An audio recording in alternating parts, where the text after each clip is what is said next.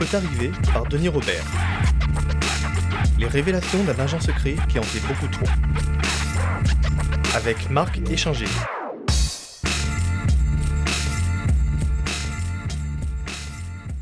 Marc Échanger, je suis, je suis ravi de te, de te voir. C'est la première fois que je te vois. On, Eh oui. on s'est parlé un peu au téléphone, sur WhatsApp. Tu, on était en contact quand j'écrivais il y a quelques années Les Prédateurs euh, avec Catherine Le Gall. Tout à Tu, nous avais bien aidé. Et là, en fait, euh, je, je viens de lire un livre. C'est la première fois que ça arrive. C'est un livre qui n'est pas encore paru. En fait, vous avez essayé de le faire paraître chez un certain nombre d'éditeurs. Voilà, on avait les avaloirs payés, euh, tout était prêt, tout devait aller chez l'imprimeur et au dernier moment, il y a eu un petit problème. Ouais. On nous a dit que ça se ferait pas. Voilà. Alors, alors, je l'ai, lu, ce manuscrit, il est là, tu vois, je l'ai, j'ai mis des, des encoches un peu partout parce que je vais t'interroger. Et, euh, et je trouve ça vraiment, vraiment bien, quoi. C'est une histoire passionnante, c'est l'histoire de ta vie. Oui. C'est, à la fois des enquêtes, on est, on est, dans, dans- on est dans, dans un univers de, à la fois d'agents secrets, de, de, de, de très, très. Tu, tu reviens beaucoup sur des, sur des affaires financières, et puis l'arrière-plan, c'est la France-Afrique, c'est Uramine, c'est Areva, etc. Donc c'est absolument passionnant. Et je pense que nous, on, on va on va en parler, mais moi, je l'ai dit très bien aux médias, mais on en reparlera plus tard. Et ça s'appelle L'homme qui en savait beaucoup trop. Mais avant, je voudrais te, te présenter parce que les gens te, te, te connaissent pas et tu gagnes à être connu. Euh, donc, euh, tu es né en, en 62. Je, je lis la petite note. hein. Et pour les, les gens qui le veulent, il y a un très bon papier de toi. Moi, je t'ai découvert en lisant le, le journal le, Le Temps en Suisse, il y a Oui, une- avec une jolie photo. Enfin, et, et, euh, comment dire euh, Donc, tu es né en 62, un bac B à 16 ans, donc tu étais assez précoce. Tu as voulu t'engager dans les commandos de marine, mais le recruteur, tu tu le racontes aussi dans le livre, t'a conseillé de faire des études et tu t'es. Tu, tu es devenu, enfin, tu as fait des études d'expert comptable. Tu as un Voilà. diplôme d'expert comptable Je ne suis pas inscrit à l'ordre des experts comptables, j'ai jamais été inscrit à l'ordre, mais j'ai fait un BTS DECS à l'époque. Maintenant, ça a changé de nom, mais bon, bref, c'était la filière de l'expertise comptable. Et euh, j'ai jamais exercé comme expert comptable, mais ça explique pourquoi je sais ce que c'est qu'un document de référence, Oui. je sais lire un bilan euh, beaucoup mieux que euh, beaucoup. Et, et voilà. Quoi, ouais, c'est- Et alors c'est marrant la scène que tu racontes dans le bouquin, c'est quand le, le recruteur te voit et puis il te dit putain mais ce mec il est pas assez con pour être militaire ou un truc comme ça. Oui, il se dit, euh, il se dit ce gamin-là, Ouais. Il a du potentiel, mais pas pour ça, quoi. Ouais. Voilà. Et après, Et- tu, tu reviendras à l'armée, d'ailleurs, on va en parler, Ouais. puisque tu fais ton service militaire dans, dans les forces de gendarmerie mobile. En 86, là, tu, tu- tu décroches un peu, puisque tu es embauché comme trader à la BIAO, qui est la Banque de la France-Afrique. Puis tu es patron de salle de marché à la Mitsubishi Bank, oui, parce que tu connais bien le Japon en plus, et tu travailles à la, BBL euh, en Belgique.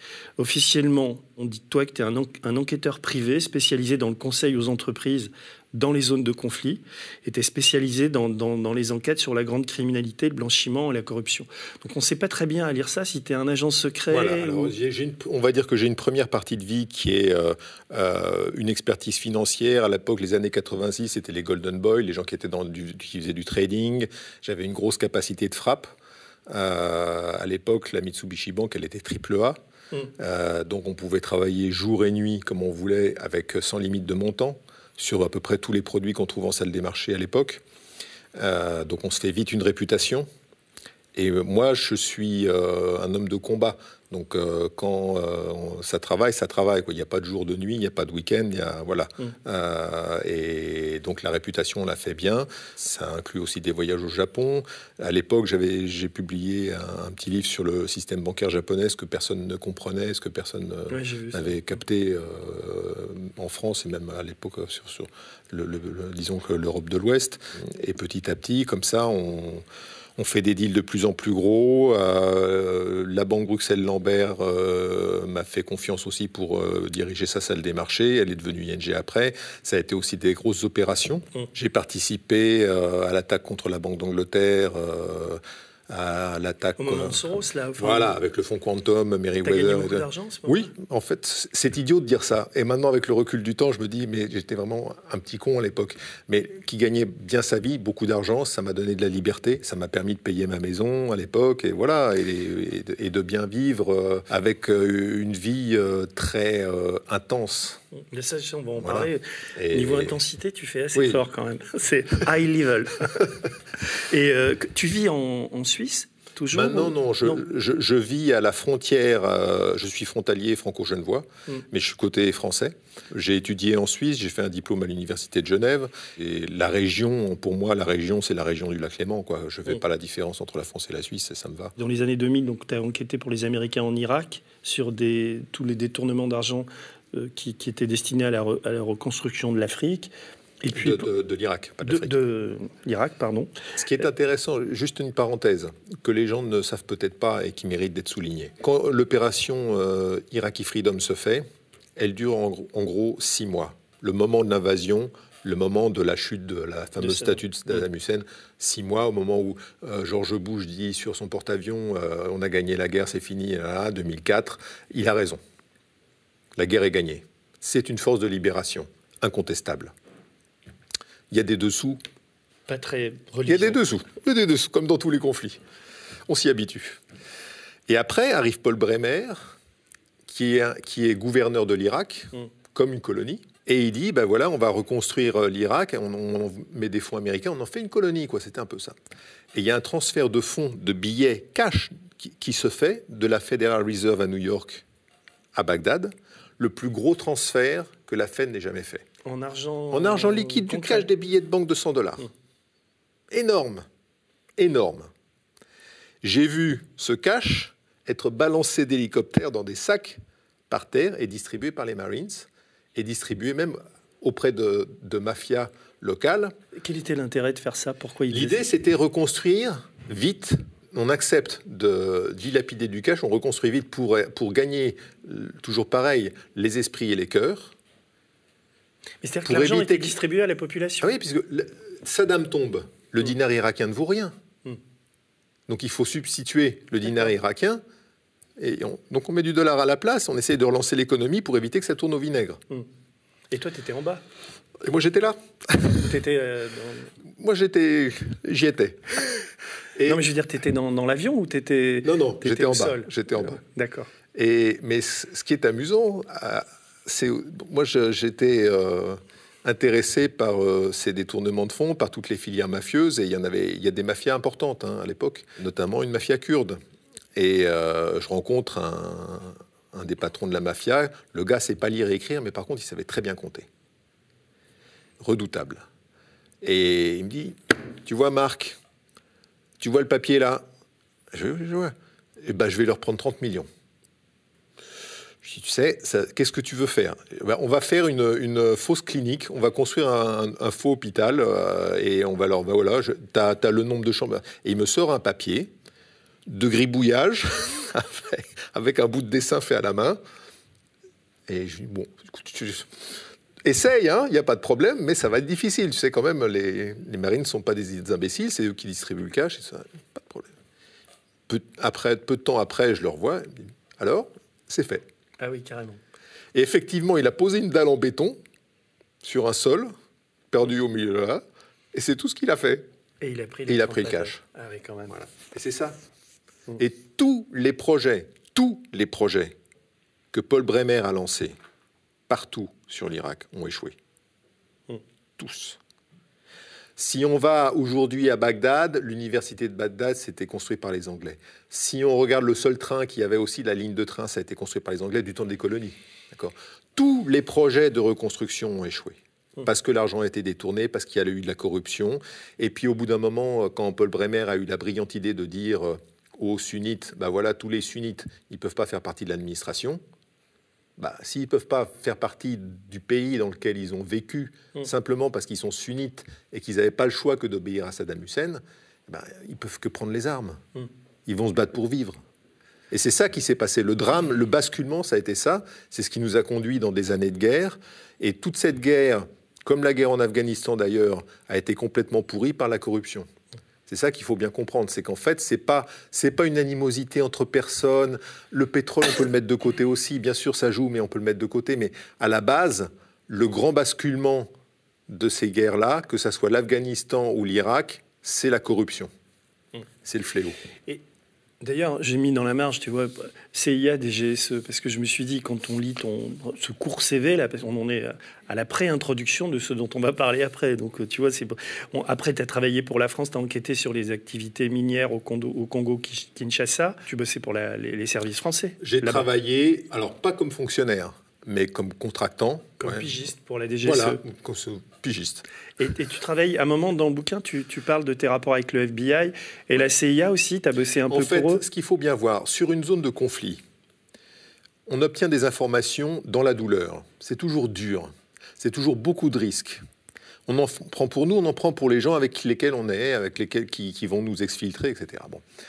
Si on s'amuse à, à faire tous ces efforts pour donner l'information à quelqu'un qui n'en fera rien, qui va s'asseoir dessus ou qui va dire Ah, chef, j'ai eu les informations, et puis point final. Mm. C'est idiot. Donc ma philosophie, c'est de dire voilà, il y a ces informations-là, il y a des gens qui peuvent les utiliser. Il y en a qui peuvent les avoir si ça les amuse, mais il y a des gens qui peuvent les utiliser et qui peuvent résoudre le problème. Mm. Ces gens-là sont légitimes pour avoir l'information. Que ça soit si c'est le MI6 qui a un intérêt, dans le Nord Kivu, quand j'étais dans le Nord Kivu, j'y suis allé parce que le Nord Kivu, c'est une des zones les plus riches de la planète sur le plan minier. Il y a plus d'or dans la ceinture du Kilomoto que dans toute l'Afrique du Sud. Il y a aussi le coltan pour les téléphones portables. Il y a toute, il y a toute cette misère minière qui génère guerre sur guerre, guerre sur guerre, viol sur viol dans le Nord Kivu. Donc l'idée, c'était de dire, voilà, comment on peut faire pour qu'il y ait l'exploitation minière artisanale qui permette à des gens de vivre, comme c'est le cas, mais que après ces minerais soient versés dans un réseau propre. Et donc pour ça, bah, ça peut pas se faire qu'avec un seul pays. Euh, on se connaît mal, mais enfin, ce qui ressort de tout ça, c'est que tu as quand même une éthique. Euh, enfin, je veux dire, toute ta vie. Je suis un homme de combat. Peut-être parce que j'ai fait mon argent et que je ne suis pas accro à l'argent, et... mais il n'y a que le combat qui m'intéresse. Mmh. Sinon, tu t'emmerdes. Sinon, je m'ennuie. Mmh. Et, je veux dire, un million d'euros de plus ou de moins me changera rien à ma vie. Moi, si tu veux les donner aux médias, moi, je les prends. Et voilà, voilà. Je comprends qu'il y en a qui besoin, mais moi, ça m'intéresse pas. C'est aussi pour ça que les gens considèrent que je suis pas corruptible entre guillemets ou peu corruptible et que euh, j'ai une écoute et à chaque fois que j'ai donné des informations, j'ai jamais demandé de retour. Dis-moi, il y a une question que je me pose, c'est, tu sais, quand on fait une émission comme Tout peut arriver là, on met le nom de l'invité et on le présente en dessous en quelques lignes. Et comme, comment, on, comment on dit pour, pour toi? On dit euh, Marc Échinger. on dit quoi?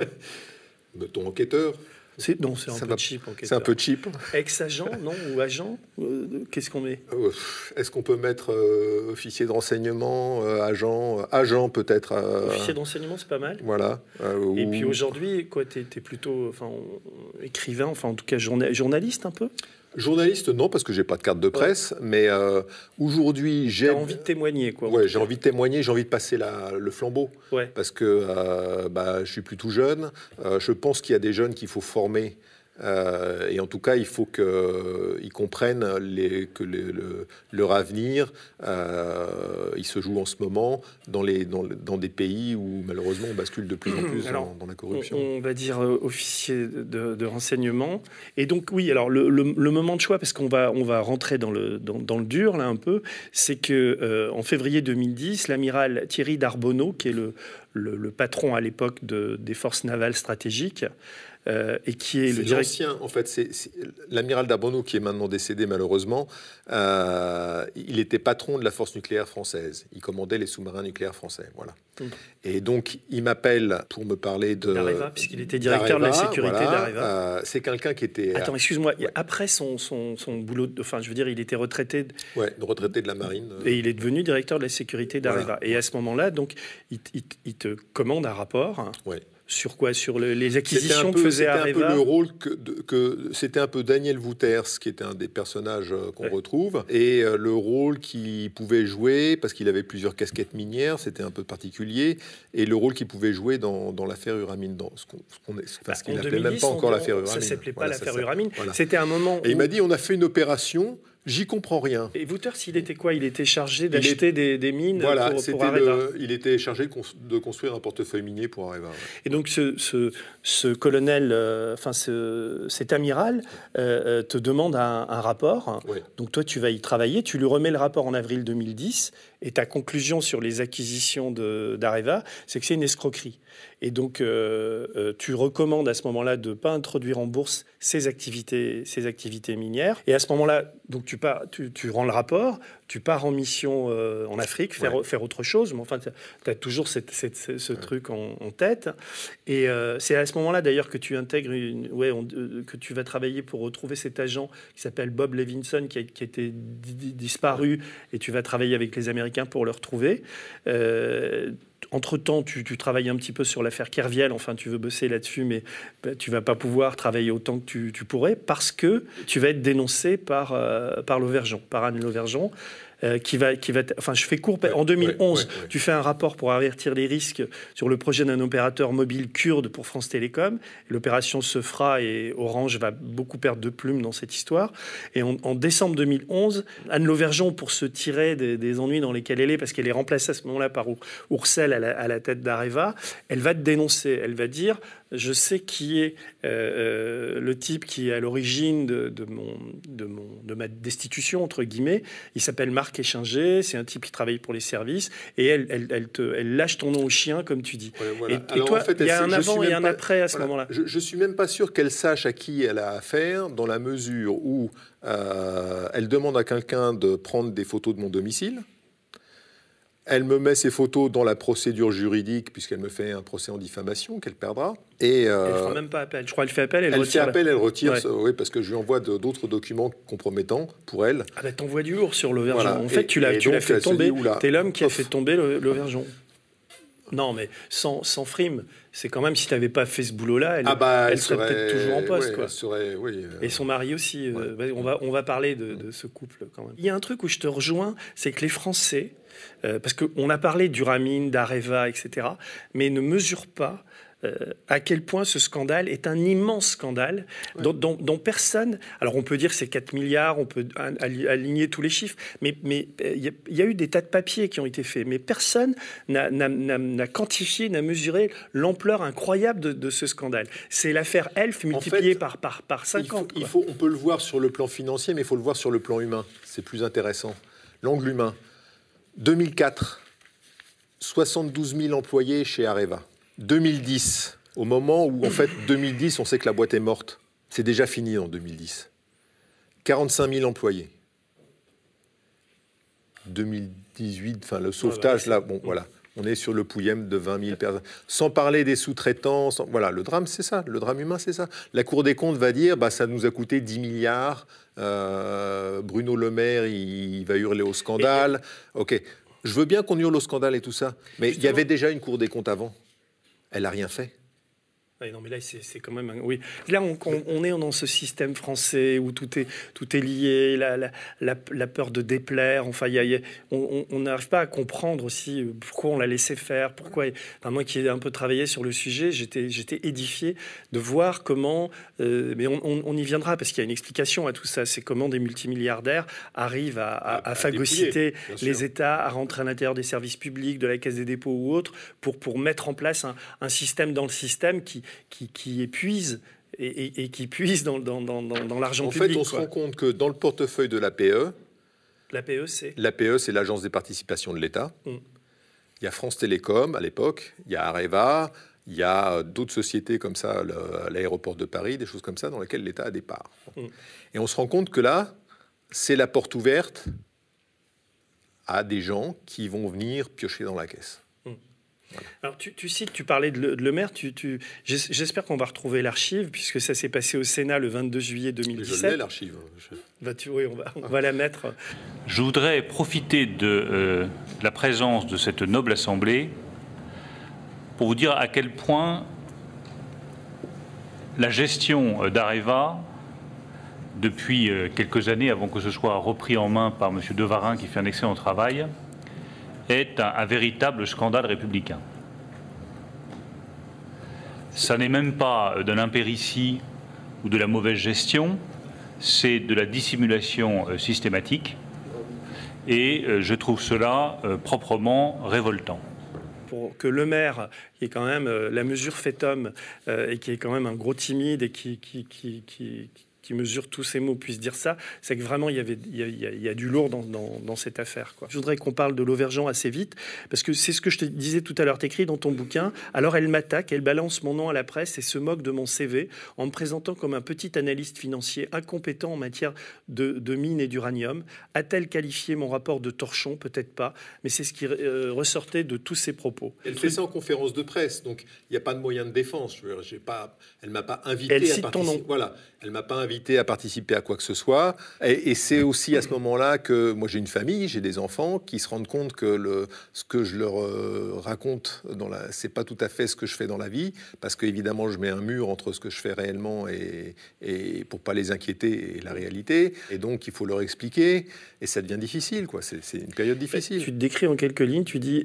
alors, euh, qui peut croire que le responsable de la sécurité d'une grande entreprise publique, tête de pont de l'industrie nucléaire nationale, ait pu demander à n'importe qui un rapport sur, un, risque interne majeur Areva, c'est la France. Euh, quand un tel cas se présente, l'entreprise se tourne vers ses interlocuteurs habituels, ceux qu'on appelle en langage châtier les services, pour leur demander s'ils n'ont pas sous la main un spécialiste capable de, de démêler les chevaux.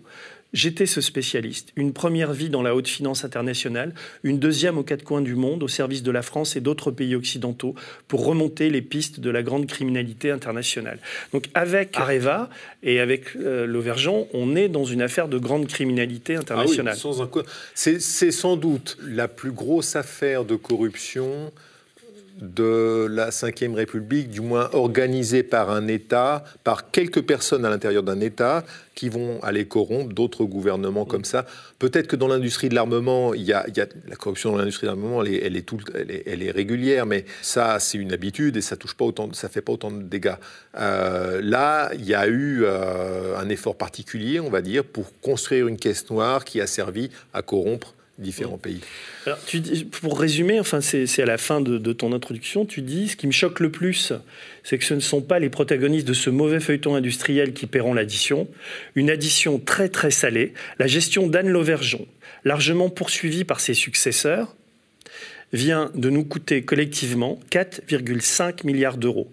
L'ardoise de la recapitalisation de la société réalisée en 2017 par l'État français.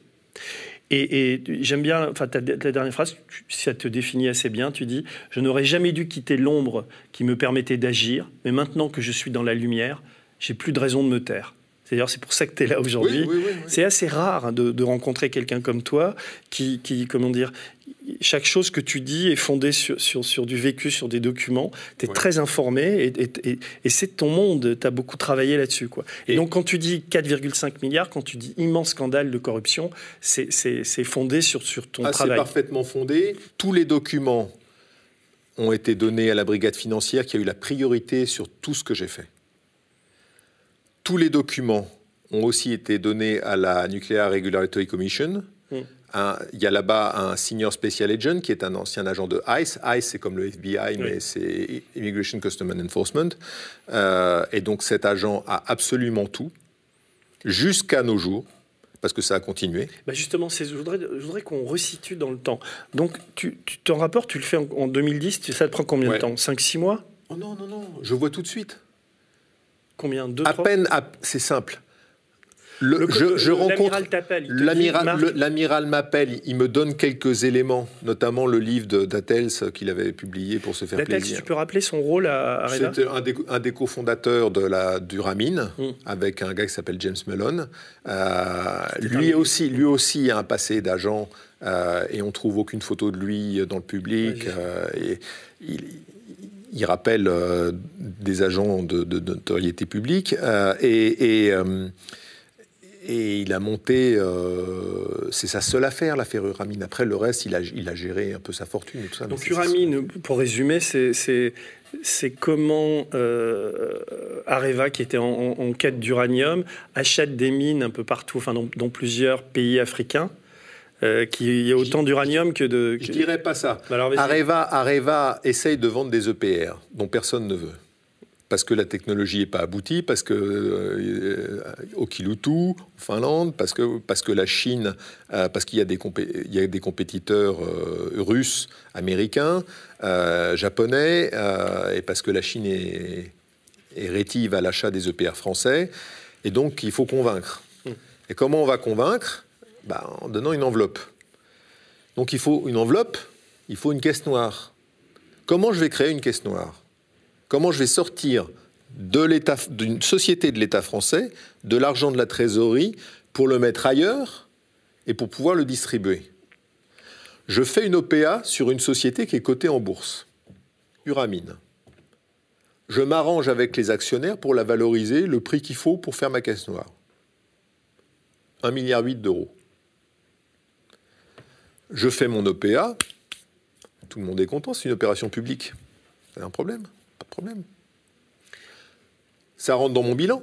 Mm. Ma caisse noire, je la récupère par derrière et je distribue. La première enveloppe. Le milliard 8 vient d'Areva, donc de l'État français. Ah c'est de l'argent public. C'est mm. l'argent, c'est l'argent du contribuable qui est dans la trésorerie d'Areva. Non, mais c'est bien de le préciser parce que c'est quand même la clé de tout, quoi. Et donc cet argent-là va servir à acheter une entreprise qui n'existe que, enfin, qui n'est que fantôme. elle existe, elle est cotée en bourse. Le bilan est vide, il y a rien. Hmm. Les actifs d'Uramine, c'est des trucs que la France connaissait, mais depuis 30 euh, ans. On sait très bien qu'il n'y a rien dedans. Hmm. Que la Centrafrique, ça ne sera jamais exploité. On sait très bien tout ça, il n'y a rien. Oui, mais à ce moment-là, c'est là qu'ils achètent des mines quand même. Ils achètent des territoires, euh, enfin, Areva. Donc, dans cette société Uramine, il y a en gros trois zones la Namibie, la Centrafrique et un truc en Afrique du Sud. La Centrafrique, c'est le, le, gisement en question a été découvert par la Kogema il y a longtemps. D'accord? Donc, et la Kogema l'a abandonné. Donc, on voit retourner dans le bilan d'Areva un truc qu'on a laissé tomber depuis longtemps parce qu'on sait que euh, le peu d'uranium qu'il y a, c'est prisonnier dans des phosphates. Je fais, on ne peut pas le sortir. On ne peut pas l'exploiter ça ne vaut rien. Pas un franc. Ça revient dans le bilan d'Areva, au travers de l'opération Uramine. La Namibie, il y a une immense zone désertique, d'accord Avec, allez, on va dire, c'est pas un filon d'uranium, c'est vraiment euh, de l'uranium qui a été saupoudré par la nature, on va dire, en toute petite quantité. Et donc, pour qu'une mine soit exploitable, bah, il faut au contraire de la concentration. D'accord? Et là, elle n'y est pas. Donc ça coûte une, montagne d'argent d'exploiter ce, peu de gisement d'uranium. Et en plus, il faut beaucoup d'eau. Et en Namibie, il n'y a pas d'eau. Il faut de l'eau douce. Donc on se met à construire une usine de dessalement pour, pour amener l'eau à cet endroit-là. Et, là, on, tombe dans tous les délires. Donc ça, tu, tout, tout, ce, cette construction d'usines de dessalement ou autre, en fait, les gens qui l'ont qui l'ont construit savaient que ça ne servirait à rien. Ou, ah ben, on savait qu'on était déjà dans un projet délirant où euh, ça n'avait. C'est Anne Lauvergeon, c'est les dirigeants. tout le monde qui, qui, était de près ou de loin euh, au courant de ce qui se passait sur cette zone-là savait que économiquement, ça n'avait aucun sens. Et pourtant, on y va, on le fait. Et on y va. Uniquement pour récupérer de, de, l'argent. C'était une licence minière qui avait. C'est amusant parce que c'est une licence minière qui avait appartenu aux héritiers d'Elvis Presley.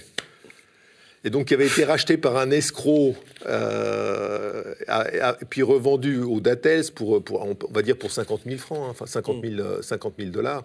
Et voilà. Et donc. Euh, et donc, ça, n'avait aucune valeur. Toi, en, rapidement, en, quoi, en lisant les comptes, en, allant ah, sur place, en passant Je rentre dans le train, je prends le TGV pour rentrer de Paris, pour rentrer chez moi. Je sais déjà qu'il y a un problème grave. Et après, après, après, il a fallu documenter tout ça. Mais, mais j'ai fait mon rapport assez rapidement euh, et j'avais vraiment, euh, j'étais angoissé par ce que je trouvais. Et donc j'ai rendu mon rapport. Et l'amiral te dit quoi quand tu lui rends le rapport? Il est sur le cul ou il te dit Oui, il était très sec, très, il était assez sévère. Il dit Oh là là, euh, c'est. Bah, si c'est un militaire, il est un peu rigoureux, il n'a pas envie de tremper dans des magouilles. Il n'a pas envie, voilà. Et, il commence à s'inquiéter. Et, il alerte très vite l'Auvergeon ou qu'est-ce Non, non. Après, ce qu'il fait, ça, je ne sais pas. Mais il s'inquiète. Et je lui envoie après euh, moi, je continue après à travailler dessus parce que je me dis, oh là là, c'est.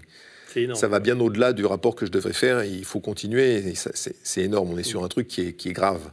Il faut savoir que euh, à l'époque, et c'est encore peut-être vrai maintenant, mais Areva était statutairement protégé par le ministère de l'Intérieur et le ministère de la Défense. Donc il y, avait Sarkozy au pouvoir. Ouais.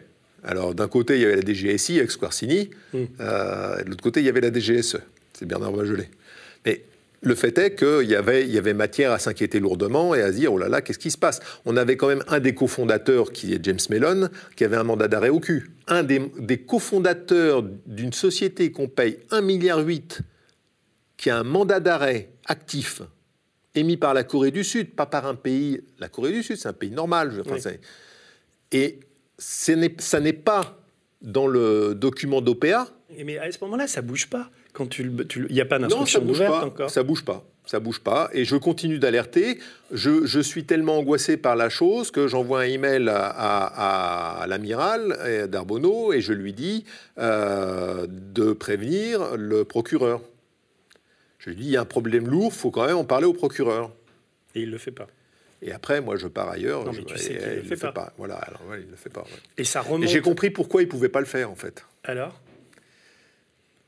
Parce que euh, à l'époque c'était délicat euh, et que Ça touchait aux intérêts de la France, ça pouvait Ouais, ouais. Et puis, et euh, puis jusqu'à l'opération, l'opération avait été montée à haut niveau, et donc de toute façon, euh, ça serait pas passé comme ça. Il aurait été. À haut niveau, tu veux dire au-dessus d'Anne Lauvergeon, au-dessus de. Ça a été monté avec des complicités politiques euh, obligatoires, parce qu'on peut pas faire une opération comme ça avec l'argent du contribuable sans qu'il y ait un feu vert politique. Et donc, euh, ouais, clairement, euh, pas-. Anne Lauvergeon n'a pas décidé seule de faire ça. Elle l'a fait parce qu'elle était la patronne d'Areva, parce qu'à l'époque, elle tenait à son poste et qu'elle voulait que, euh, voilà, plais- faire plaisir au pouvoir et qu'elle pensait que, euh, à un moment, il pensait vendre 12 centrales EPR à l'Afrique du Sud. Une centrale EPR, ça Moi, je connais très bien l'Afrique du Sud. Ils ont une vieille centrale des années 70, euh, bon, qui, est, qui est moribonde. Euh, c'est un pays dans lequel j'irai pas construire une seule centrale nucléaire. C'est voilà.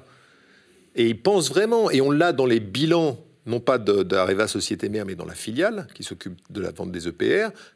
On voit l'évolution. Voilà, on, on veut vendre les, on veut vendre les centrales, 12 centrales comme ça. C'est-à-dire, euh, si je comprends bien, le, le milliard 8, en fait, qui va enrichir, c'est euh, euh, comment euh, Dattel, c'est Mel- Mello, je me souviens- Mellon, James Mel- Mellon. James Mellon, et d'autres d'ailleurs, puisqu'il y a d'autres euh, actionnaires. euh, Oui, il y a ce oui, oui. milliardaire belge, il y a. Sam Jonah, il y a, voilà, Ouais. il y a- Mais ces, ces gens-là, en fait, ce sont des, si je suis ton raisonnement, ce sont des, des intermédiaires qui doivent permettre à la France de se faire bien voir de, de certains pays qui rachèteraient des C'est EPR. des gens qui profitent d'un coup pour s'enrichir et qui qui la combine au- et qui montent la combine avec euh, voilà avec le, le pouvoir politique français et Madame Levergeon pour créer cette caisse noire.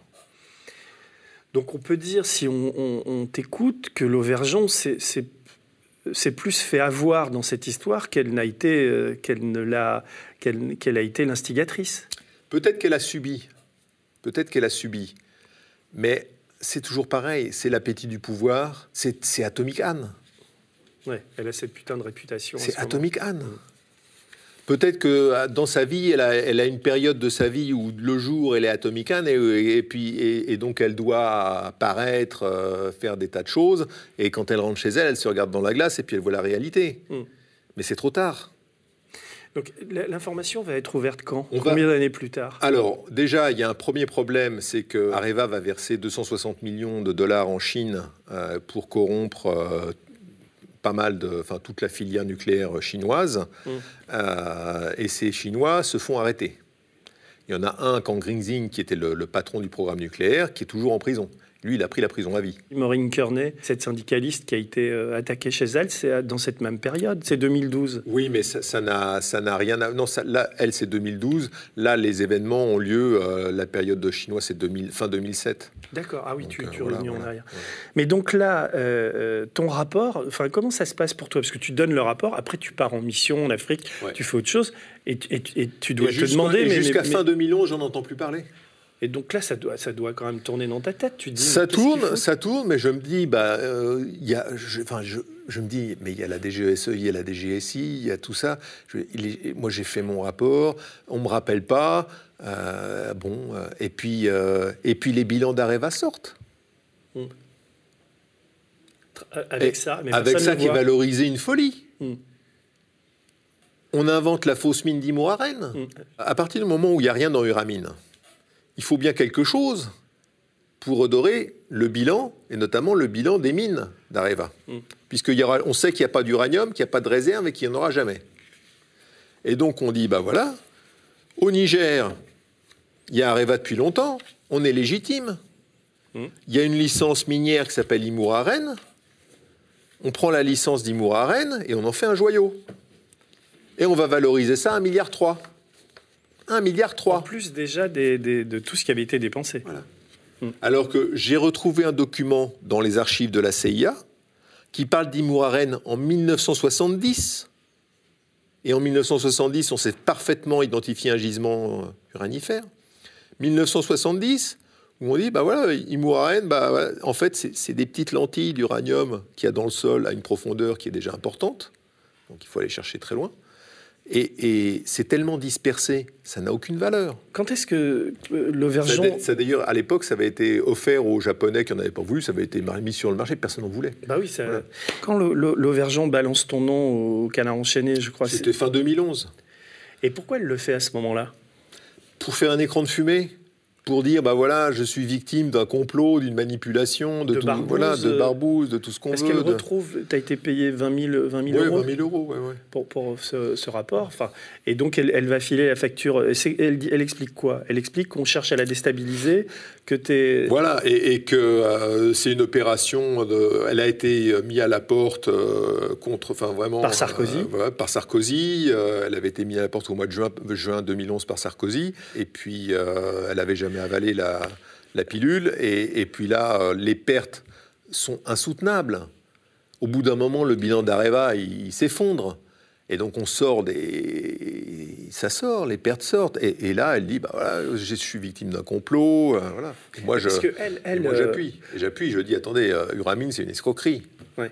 Mais elle, à ce moment-là, on, pourrait croire que lâchée comme elle l'est par Sarkozy, une de ses défenses aurait, aurait pu être la vérité elle, aurait pu être dit. ça aurait... été plus judicieux. Ça aurait été plus judicieux, d'autant plus qu'il y avait les élections qui arrivaient euh, et on allait passer au, à, François Hollande, à François Hollande. Elle était protégée par François Hollande. Elle a, été présidente de la commission de l'innovation avec François Hollande. Il lui a donné la médaille d'officier de la Légion d'honneur. Donc il y avait cette protection. Elle aurait pu euh, avouer euh, dire la vérité, ça aurait été moins dommageable. Euh, et la vérité, ça aurait été quoi la vérité? Ça aurait été de dire que sous les ordres de Nicolas Sarkozy, eh ben, il s'est passé ça, il s'est, il s'est, il s'est passé cette opération. Voilà.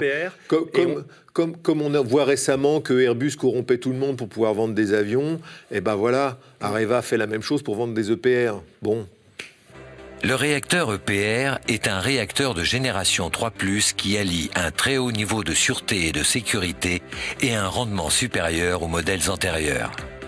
Avec une puissance de 1650 MW, il est le plus puissant réacteur nucléaire de la gamme proposée par Areva.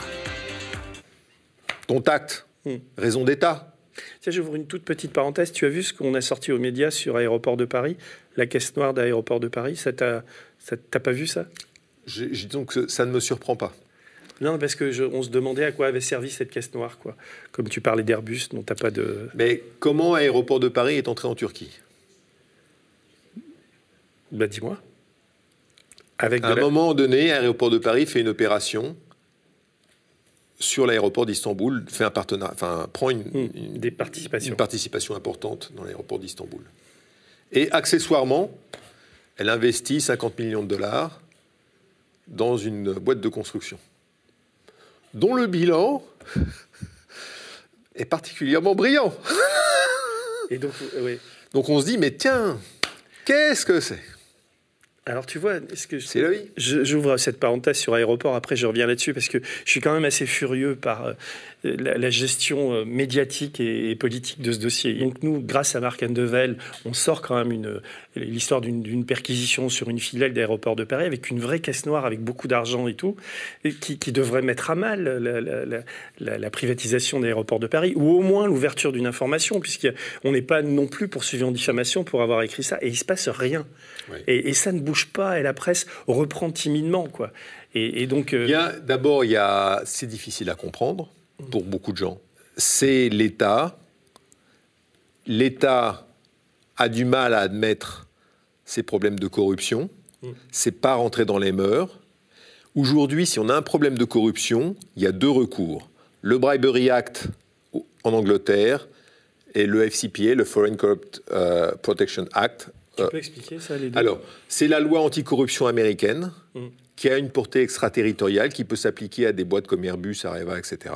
Et aéroport de Paris. et aéroports de Paris, Oui, parce qu'ils ont des- sous réserve qu'il y ait des éléments qui, euh, l'usage du dollar, euh, il faut quand même pas Une mal présence d'éléments. sur le sol américain. Oui, une présence sur le sol américain, des levées de fonds aux États-Unis, euh, une cotation en bourse aux États-Unis. euh, Mais je crois qu'aéroport faut- de Paris est, est- est- est dans la ligne de mire, là, en tout c'est possible. En tout cas, il faut, il faut beaucoup d'éléments. Il ne faut pas croire que c'est facile. De- Et donc, si on a un problème, on regarde est-ce que c'est éligible au FCPA ou au Bribery Act? Et à ce moment, les deux lois ont une portée extraterritoriale et on peut obtenir de l'aide. Alors- si on va en France, Ben, c'est ça le paradoxe, c'est-à-dire que en France, on est, on est, on est les, les- les- on n'y arrive plus, quoi. Voilà, on n'y arrive pas.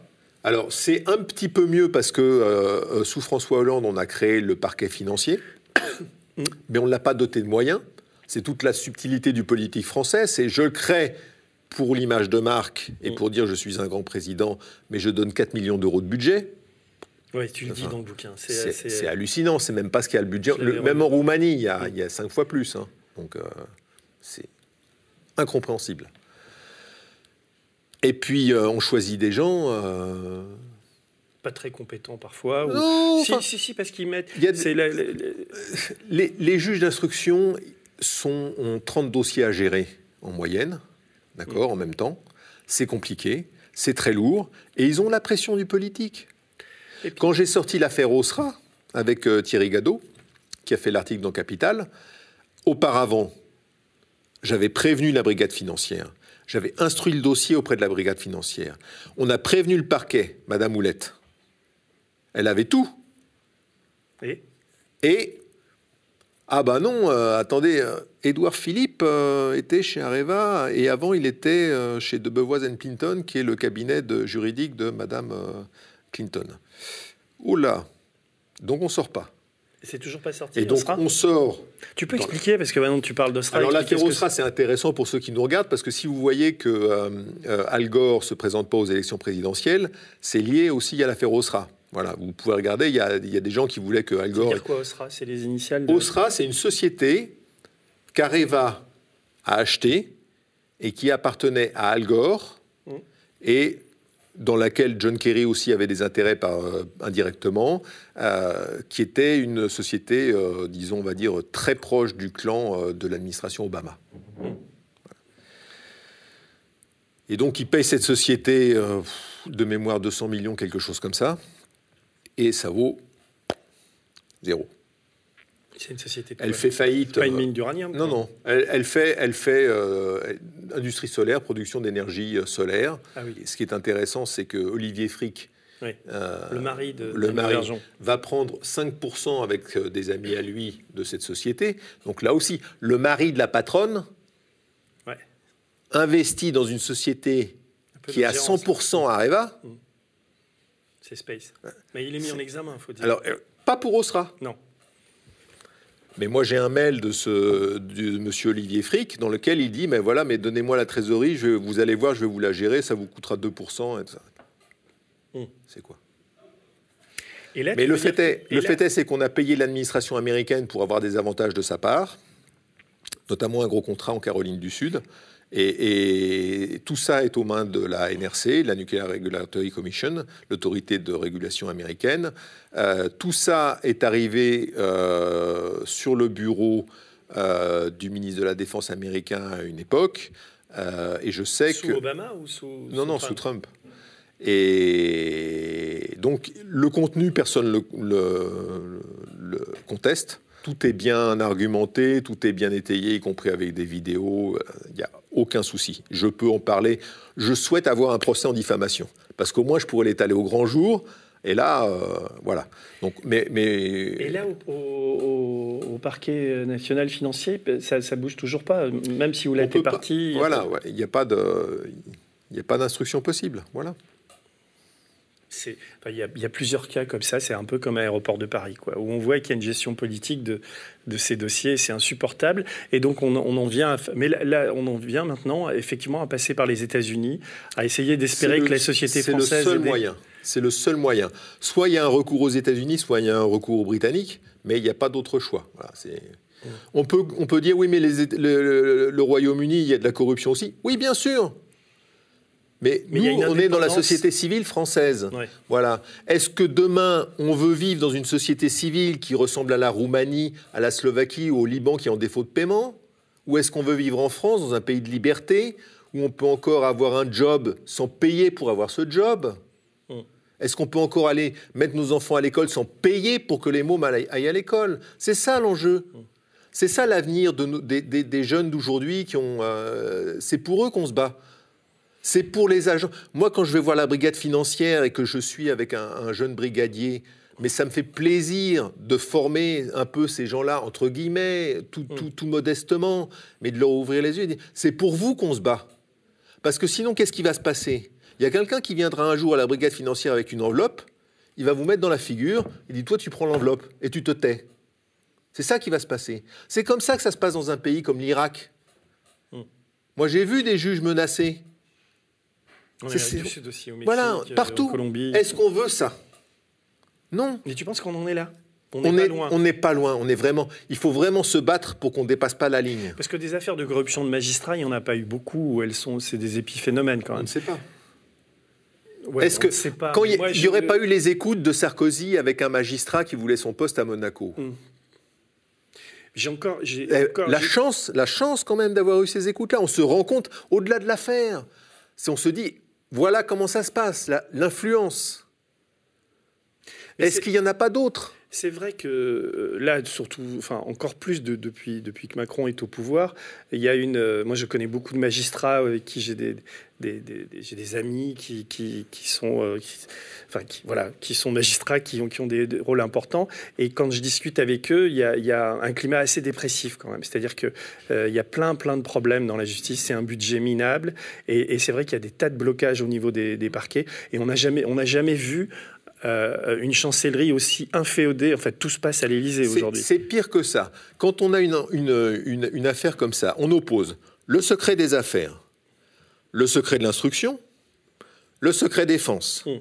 Donc on, est mort. on est là, à, voilà. Et donc en fait, s'il n'y a pas quelqu'un qui dit OK, on part en guerre asymétrique, on respecte plus les règles, puisque des deux côtés on respecte pas les règles, ça devient un combat et le combat, c'est le combat, il va se faire dans l'ombre, mm.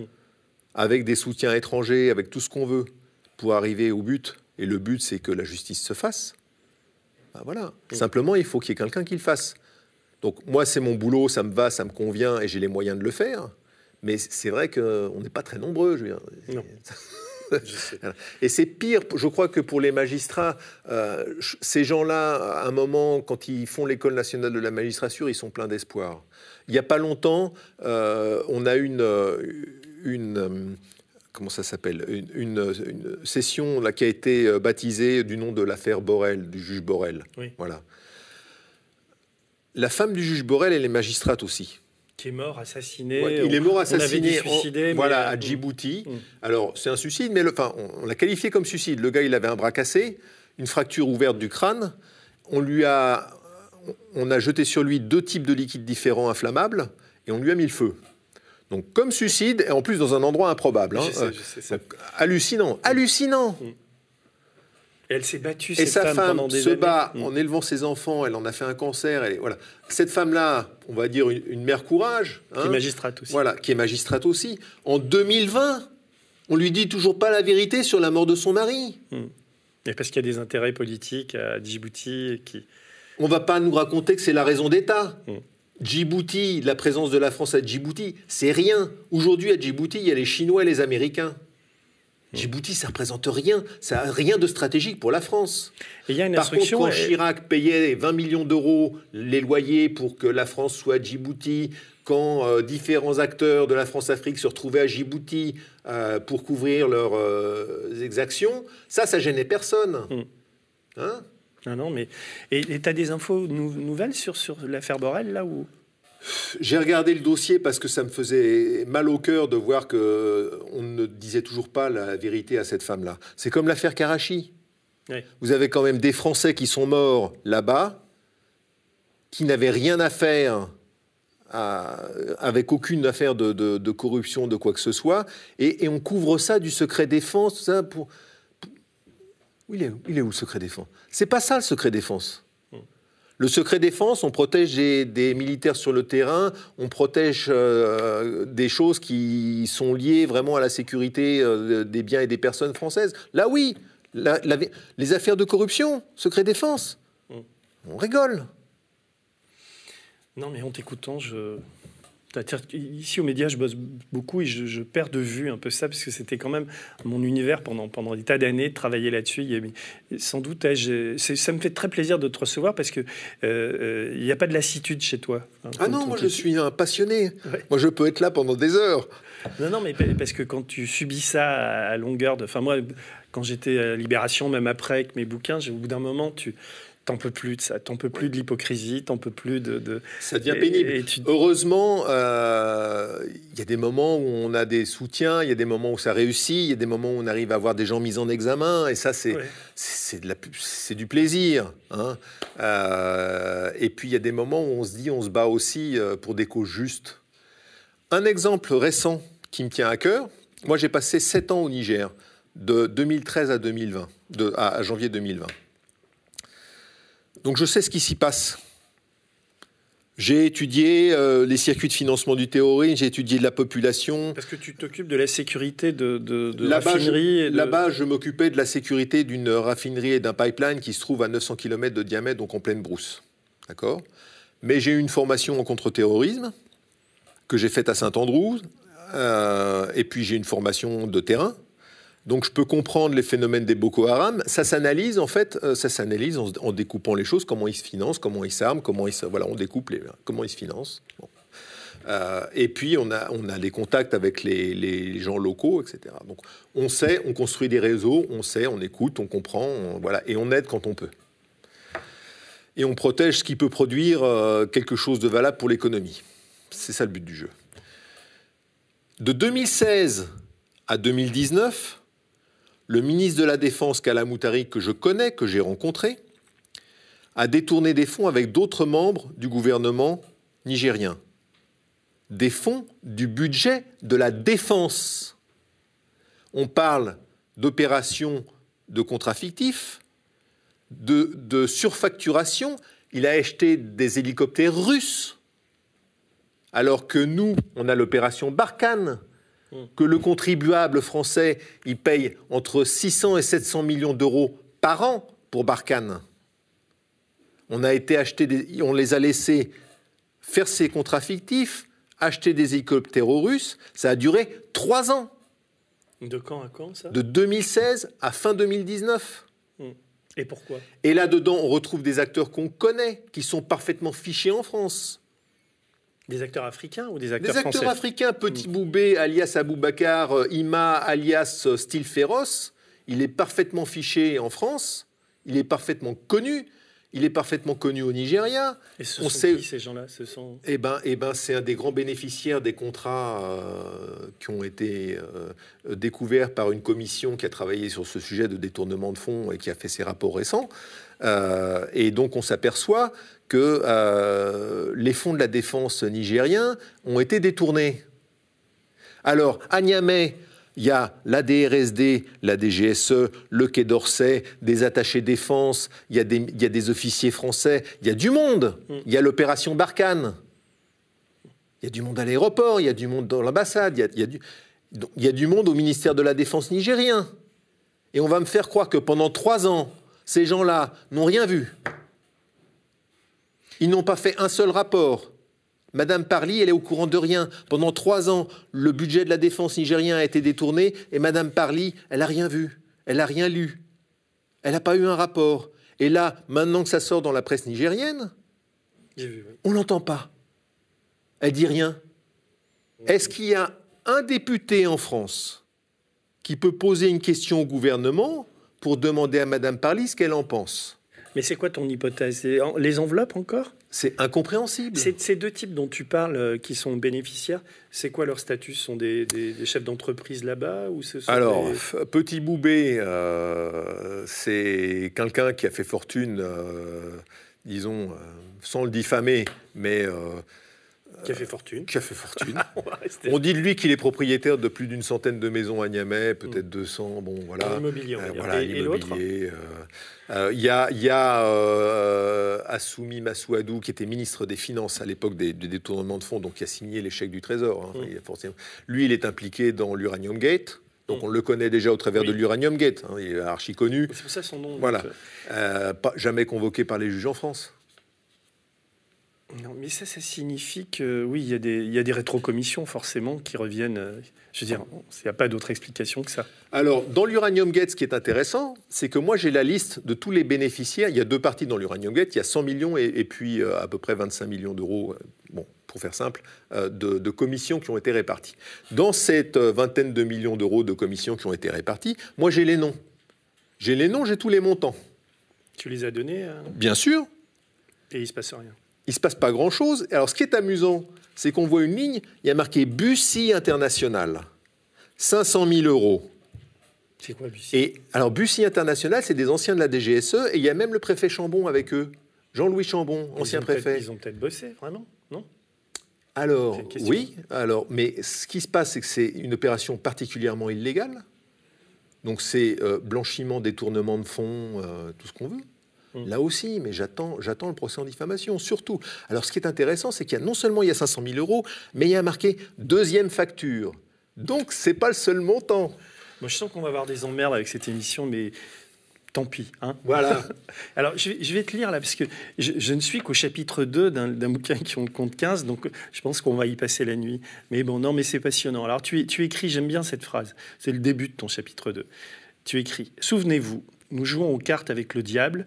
Vous pensez que vous avez un atout, maître, un ami fidèle qui peut faire durer la partie, un équipier en qui vous avez confiance. Seulement voilà, au gré des ans et de l'actualité, le diable aime changer les règles du jeu à sa convenance. Sans appel, l'atout devient un 2 de pique, une poisse à l'état pur. Vous perdez la main et les événements se déchaînent autour de vous. Dans ces moments-là, tout ce qui vous empêche de tomber dans le chaudron est bienvenu. C'est là où tu démarres tes aventures africaines. Tu, tu peux expliquer pourquoi tu écris ça? Un agent, il est jamais seul. Un agent, il a toujours un officier traitant. Mm. Peu importe le pays, c'est toujours comme ça que ça se passe. Il y a toujours quelqu'un qui fait un suivi, toujours quelqu'un qui va surveiller, toujours quelqu'un qui va diriger et rendre compte. Le rapport entre un agent et un officier traitant, c'est le même rapport, je dirais, qu'entre un cheval de course et son jockey. Le cheval, il a envie de bourrer. Il a envie d'avancer dans tous les sens. Il a le feu sacré, d'accord? Le jockey, il l'oriente. Mm. Son rôle, c'est de le guider et de tirer sur les rênes quand il faut ou de le laisser partir. Toi, tu as toujours été Voilà. cheval de course ou tu as été jockey des fois? Moi, j'ai toujours été cheval. j'ai été, en fait, moi, j'ai monté des réseaux aussi. Simplement, c'était des réseaux qui étaient tellement, les, les gens étaient tellement éloignés de moi que je ne pouvais pas les, les- les gérer comme ça. C'est sûr qu'on se base sur des sources, mais une source, c'est pas, c'est pas un agent et un officier traitant, c'est pas le même rapport quand même. C'est pas ça. Et là, c'est donc c'est un rapport qui est proche, euh, où les, les gens sont proches. Il est, je pense, rarissime qu'un officier traitant féminin s'occupe d'un agent masculin pour éviter justement qu'il y ait une trop grande proximité. Euh, donc, L'inverse, c'est possible. Non, c'est non, compliqué aussi. non, c'est compliqué. Mm. La mixité est compliquée. Mm. Euh, et il faut que euh, l'agent ait une confiance dans l'officier traitant. S'il a un doute, si le doute s'installe, s'il a, il pense qu'une exfiltration ne se fera pas, que euh, il y a quelque chose qui va se faire dans son dos, euh, ça devient l'enfer. Il y a un, un livre écrit par un, un- un cheval de course qui s'appelle Maxime Renaï. Oui, que j'ai lu. Est-ce que tu penses que ce genre de, de témoignage, euh, ça gêne un peu à la DGSE au service ou Alors, quand je l'ai lu, son livre, je me suis dit, quelle énorme perte. Ouais. Voilà un jeune qui a la volonté de servir son pays, incontestablement, Mm. qui ne demande rien. Maxime, il demande pas un, pas un euro, rien. Pas un service, pas une médaille de chocolat, rien. Et il dit, voilà, moi je vous apporte une matière que vous ne pouvez pas avoir autrement sur le monde offshore, avec des secrets de l'offshore, un peu comme les Panama Papers. Je vous donne ça, faites-en bon usage. Et pas à aucun moment dans son récit, Maxime, il se dit, euh, ça va être mal utilisé. Il est en train de servir la France, il sacrifie sa carrière, il sait que les risques pour lui, s'il est arrêté, ça va, ça va faire mal, et que personne va l'aider, parce que personne pourra l'aider. Et il fait ce choix. Et moi je dis bravo. C'est ça qu'on veut voir. C'est des jeunes comme ça qu'il faut protéger. Il est, très- il est quand même, enfin, je sais pas si il travaille avec, nous maintenant et c'est vraiment, on va, on- il a sorti déjà des enquêtes, on va en sortir d'autres, mais il est, il est un peu, enfin, je sais pas s'il le dirait comme ça, mais je trouve qu'il y a un peu d'amertume chez lui quand même. Ah mais beaucoup, Ouais. mais beaucoup, parce qu'il voit que toute cette matière, au lieu d'être utilisée à bon escient, elle est, elle est plus ou moins euh, revendue ou redonnée ou elle devient commercialisée, pas du tout utilisée comme elle devrait. Ben, Il y a un- un- une sorte de malaise quand, parce qu'il n'y a pas que les lectures du livre, il y a ce que, j'entends aussi par ailleurs sur les services en ce moment et particulièrement la, DGSE, c'est que comme c'est pas tenu, dirigé, il y a quand même quelque chose d'assez occulte dans, dans- dans tout ça. On a l'impression que là-bas aussi, il y a comme une sorte de privatisation qui est rampante ou que des types sortent et, et menaient leur- le- le- le- leurs infos. Enfin, il y a quelque chose de pas très clair. C'est très dur d'enquêter sur la DGSE. Mais il y a, Oui. il y a un peu... T'as pas ce sentiment de... de- Il y a, il y a, euh, je pense pour certains, un peu de désespoir. Euh, et puis... euh, certains agents.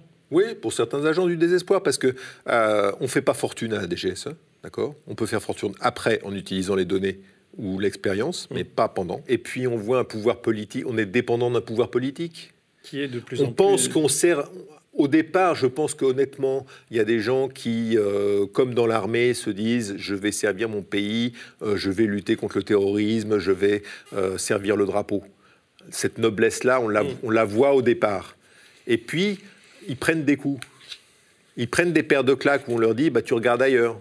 Ça, c'est politique. Tu touches pas. Touches pas. Mais c'est pas là, c'est pas mon, c'est mon pays. Et donc, au bout d'un moment, il y a cette lassitude qui arrive et, et- et- et- et cet écœurement. À un moment donné, moi, je, je vois que France Télécom fait un investissement en Irak euh, particulièrement douteux. J'en reparle dans le livre. Je fais un rapport.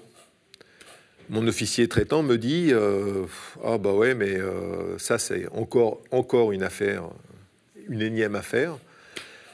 On en a marre, mais on peut rien faire. Je dis Bon, pas de problème, je m'en occupe tout seul. Et j'ai sorti toute l'affaire dans la presse irakienne, article par article, sous un pseudonyme. Ça a très bien fonctionné. Ça a fait la, vraiment, ça a cartonné à Bagdad. C'était, euh, tout le monde en parlait. Et je me suis fait plaisir. Et après, le fait de mettre ça en traitant? lumière, ça suffit souvent. Une fois que ça passe de l'ombre à la lumière, ça tue l'opération en elle-même.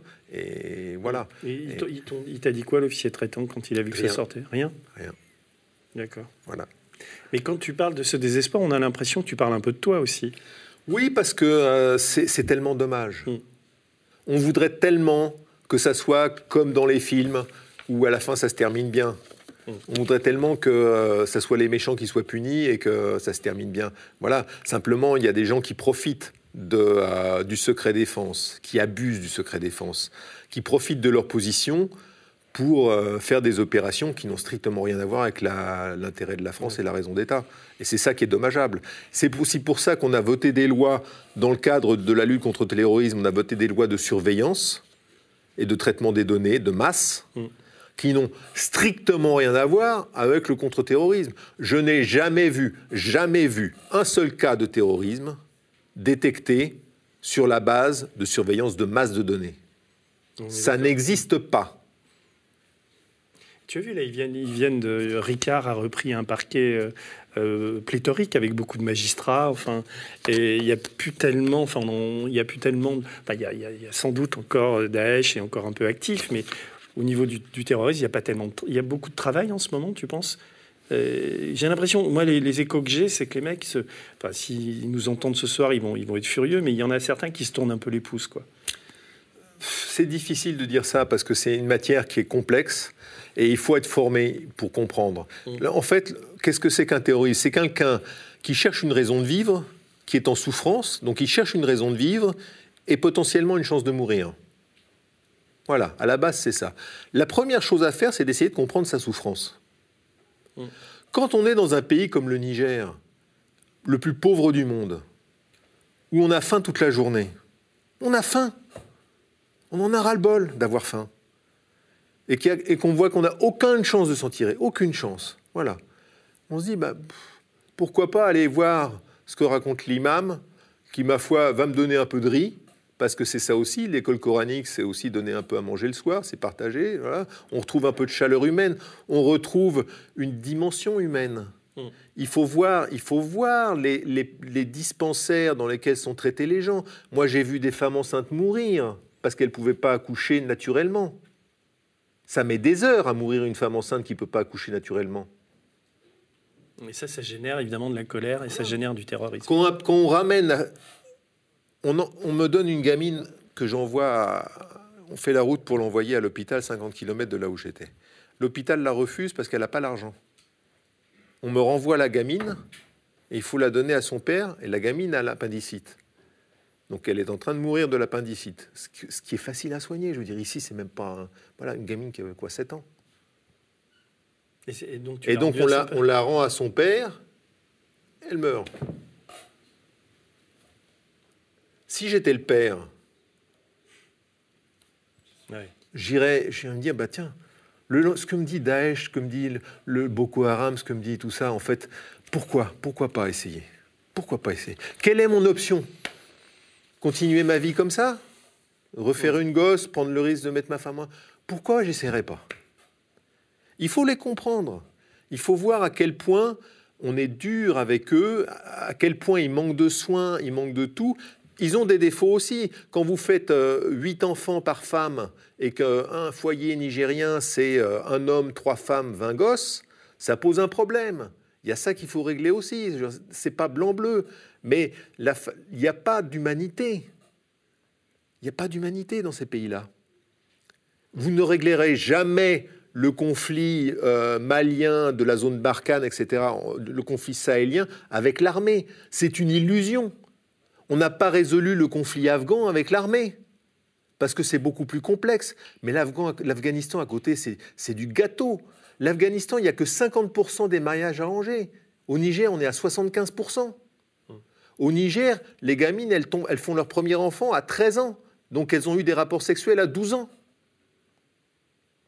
C'est ça qu'il faut régler, c'est ça qu'il faut comprendre. C'est pas de la sociologie, c'est pas, c'est être sur le terrain, parler aux gens, comprendre que voilà, il y a un problème de, médecine, de dispensaire, de, de minimum pour qualifier quelqu'un d'être humain. Ne pas le traiter comme un chien ou moins qu'un chien. Et celui qui euh, finançait les dispensaires au Niger, au Mali, dans toute cette zone-là, et qui gardait un certain équilibre, c'était Kadhafi. Donc quand, quand, on décide de faire chuter Kadhafi, de tuer Kadhafi, alors qu'il n'y a jamais eu de colonne de chars qui allait sur Benghazi, que tout ça c'était bidon, quand on décide de le faire. Si tu fais référence au rôle de Bernard-Henri Lévy, de tout ce qui s'est passé à ce moment-là, comme, oui, toi qui connaissais bien. Il n'y a jamais eu de colonne de chars qui menaçait la population de Benghazi. Jamais Kadhafi n'aurait trucidé la population de Benghazi. Et, tous les services le savent. Que, tous les services le savent. Que BHL euh, euh, raconte des conneries, il, en raconte tellement que c'est pas, c'est, pas, c'est pas comment dire, c'est pas une surprise. Mais la surprise, c'est, que Sarkozy, il écoute. La surprise aussi, c'est que euh, d'autres euh, services de renseignement, notamment l'administration Obama, il le regrettera après. Mais Obama n'a pas bougé. Obama, Obama, Obama l'a regretté après quand il a, il, a, il a quitté la présidence. Il a dit s'il y a un truc que je regrette, c'est l'intervention en Libye et de ne pas, de pas avoir arrêté ce qui s'est passé en Libye. Euh, trop tard. Hein, tu as, un avis, toi, sur euh, où tu as des, un savoir sur, sur euh, le, le, le, financement de, de, de. L'explication pourrait être que Kadhafi a, a financé grassement euh, Nicolas Sarkozy et que sa mort, son assassinat, n'est pas non plus étranger à ces histoires de financement. Et que la, la, guerre déclenchée, soi-disant, par BHL était une sorte de stratagème pour masquer aussi autre chose. Tu as une lecture de, tout ça Moi, moi je n'ai pas d'informations privilégiées. Est-ce qu'on peut dire qu'on avait intérêt, la France avait un intérêt, par exemple, à mettre la main sur euh, les réserves pétrolières libyennes? C'est pas des grosses réserves, c'est bon, c'est sympathique toujours, mais euh, il faut voir que la Libye n'était pas très peuplée. Euh, donc c'était potentiellement, je dirais, un coup de poker de dire, bah voilà, on, descend un dictateur, on prend le contrôle du pays et on fait en sorte qu'on on devienne amis avec ceux qu'on met au pouvoir. Euh, ça aurait été très très délicat, mais faisable. Ça, c'est quand ça marche. Et là, ça a foiré. Quoi. Et, ça a complètement foiré, parce qu'on n'a pas vu le risque qu'il y avait à côté. On n'a pas vu l'infiltration des islamistes. Hmm. On n'a pas voulu la voir on s'est dit, oh, il n'y a pas de problème, on va s'en sortir. Et on s'en est pas sorti. Mais par, par, rapport à BHL, est-ce qu'il a été le, dindon d'une farce ou quel est, quel est, son degré de sincérité dans, dans, cette histoire, selon toi? euh, je pense que quand un pays comme la France, qui a euh, une DGSE avec des agents de terrain, euh, un pays comme la France qui a ces agents-là, n'a pas besoin d'un BHL. On est d'accord, mais c'est quoi l'explication alors? Qu'est-ce qu'il fait là? Pourquoi on l'utilise? Pour le romantisme? Non, mais ça tient, ça tient pas une cacahuète, ça. Enfin, il y a autre chose derrière. Ça s'est passé. Écoute, c'est dur d'enchaîner après, mais je, est-ce qu'on reparle de la bande à tu, Enfin, en tout cas, ce que, je, vais, te lire un peu, parce que c'est un vrai polar, hein, ta vie, et, et tu dis, avant de vous raconter mon histoire sur Areva, je dois vous livrer quelques petits secrets, vous dire comment un enquêteur, a priori isolé et sans grands moyens, peut remonter la piste d'un scandale qui dépasse les frontières de l'Hexagone. Comme vous le découvrez au fil de mon récit, nous allons beaucoup voyager en Afrique, en Chine, au Brésil, au Canada, au Kazakhstan, en Mongolie et en Russie. Enfin, c'est vrai que tu, tu ta, vie, enfin, tu, la passes. Ça se passe, ça se passe euh, beaucoup ailleurs. Mais il y, a, une clé, il y a une clé de, il y a un principe de base. Quand on travaille sur un sujet comme ça, un sujet de fraude internationale, il faut monter un réseau. Le réseau, il doit, il doit tourner 24 heures sur 24. Donc, il doit y avoir des gens dans l'hémisphère nord, l'hémisphère sud. Ça doit tourner 24 heures sur 24. On doit toucher des gens dans tous les pays concernés. On doit avoir des informateurs dans tous les pays concernés. Comment on fait? On fait du trading d'information. L'information a plus de valeur que le billet de banque. On est d'accord. Voilà. Et donc, bah voilà, ça peut être une source, ça peut être un journaliste, ça peut être un scientifique, ça peut être quelqu'un qui fait le même métier euh, sous un autre drapeau euh, et qui a besoin d'une contrepartie et euh, on va échanger l'information. voilà. Mais, mais, mais, à la base, c'est ça. À t'écouter et à te rencontrer aujourd'hui, j'ai l'impression que tu es quand même toujours opérationnel, quoi. Mais, mais, euh, mais en même temps, écrire ça et te, dévoiler comme tu le fais, même si l'Auvergeon t'a balancé, c'est quand même une sorte de. Est-ce que c'est pas aussi une, sorte de. Tu veux passer à autre chose Je prendrais volontiers un dernier combat, mais, mais j'ai euh, un peu plus de 57 ans, je viens de fêter mes 57 ans, et donc il y a des limites euh, de ce qu'on peut faire sur le terrain à cet âge-là. Euh, même si on peut s'entraîner, il y a des limites. Et je sais que ces limites-là, euh, je les ai pas mal euh, repoussées déjà. Mm. Donc ça devient dur. Et récemment, tu étais encore au Niger, enfin. Tu, Et, peut-être qu'on ira dans un autre désert encore un petit peu. mais Quand voilà. Tu dis on, tu pars avec des copains, des, hommes à toi Disons que pour certaines opérations, soit il faut une équipe d'exfiltration. Euh, soit il faut euh, en tout cas une, une petite aide hmm. euh, pour pouvoir avoir les contacts et puis comme un, comme un, journaliste a besoin d'un fixeur, pour certaines opérations, celles pour lesquelles, disons, j'ai marqué un intérêt, il va falloir au moins une aide pour pas que ça se termine dès le premier jour. Mais parce que tu, le dis, il y a souvent des petites remarques dont, dont tu écris. C'est pas super, euh, super amusant quand tu te retrouves en plein désert pendant des jours et des jours à, surveiller toutes tes missions. Quand, la dernière sur le Niger, tu pars combien? 3-4 mois quand tu. Alors, c'était des rotations de 5 semaines. 5 hmm. semaines là-bas, 5 semaines chez moi. Euh, la difficulté sur ces pays-là, c'est euh, la chaleur. Euh, et puis la solitude aussi, tu quand même. T'as pas de Wi-Fi, as pas, des fois c'est dur d'avoir l'internet. Ouais, voilà, il y, y, a des choses qui, qui rendent la, vie difficile, mais on s'habitue. L'adaptation de l'homme, elle est extraordinaire. Mm. Mais c'est surtout, euh, euh, je dirais, la dureté de ce qu'on peut voir. un, mec comme toi, quand tu, vas te retrouver chez toi, là, si tu s'arrête, enfin, au bout de cinq semaines, tu, vas te faire chier comme un rat mort, non? Tu vas te dire, on est toujours sollicité. Oui, non, mais justement. C'est ça qui est toujours sollicité. Euh, il y a toujours des choses à faire, il y a toujours des risques à prendre, y a, ça n'en finit mm. pas. et, d'autant que on, euh, un des, une des choses pour laquelle on m'a sollicité, c'était euh, un, problème d'une de, femme dont on a pris les enfants dans un pays nordique, bon, qui a besoin d'aide. Bon, je ne peux pas m'étendre sur le dossier, mais je regarde le dossier, voilà, qu'est-ce qu'on peut faire sur le plan juridique, qu'est-ce qu'on peut faire voilà, pour, pour aider cette femme-là, parce qu'elle est légitime dans son combat. Euh, bon, voilà. Euh, Là, tu, tu, parles de. Je, passe du coq à l'âne, mais euh, dans ton, un de tes chapitres, tu parles, ça m'a vraiment intéressé, tu parles de l'opération Bay, le, mirage indonésien, qui devait produire 60 000 tonnes de nickel. On est toujours chez Areva, là. C'est ton... C'est Eramet. C'est Eramet, ça se passe en 2006. C'est la première opération de la bande Adatels, donc des fondateurs du Ramin, avec l'État français. Et donc ça se fait via Eramet. En fait, euh, la, la bande Adatels, elle a commencé par monter une opération bidon qui s'appelait Vedabé avec euh, Eramet euh, pour dégager une somme, pareil. Euh, et là, ça se voit comme le nez au milieu de la figure, par contre, hein, parce que c'est leur première et là, opération. C'est en Indonésie, c'est là où c'est. Ouais, Vedabé, c'est une licence en Indonésie, voilà, qui est toujours pas exploitée. Euh, et tu es allé là-bas? Tu es allé en Indonésie Alors non, euh, pas pour Vedabé en tout cas. Hmm. J'ai récupéré tous les documents de l'opération. Ça pleurait de rire, c'est amusant. Et, et Ramet a cette cet actif qui lui colle euh, au bilan, euh, qu'elle a dévalorisé, valorisé, dévalorisé, valorisé, et qu'elle a fini par refiler à des Chinois euh, qui doivent s'en occuper. Et puis voilà quoi, ça. Un chapitre qui m'a plu aussi, c'est l'arnaque 419. Tu, tu... Oh, ben, on a tous vu des arnaques faites par des Nigérians où on vous vend des trucs pour bon qui sont des, des, des escroqueries. Ben voilà quoi, c'est c'est un petit clin d'œil à ce genre de truc-là. C'est euh, la bonne arnaque africaine euh, du gars qui a pas d'argent, à qui il faut envoyer de l'argent, et voilà. Et donc c'est un petit clin d'œil qu'on a fait à ce genre de truc-là. Ça, c'est, j'allais dire, c'est du même niveau.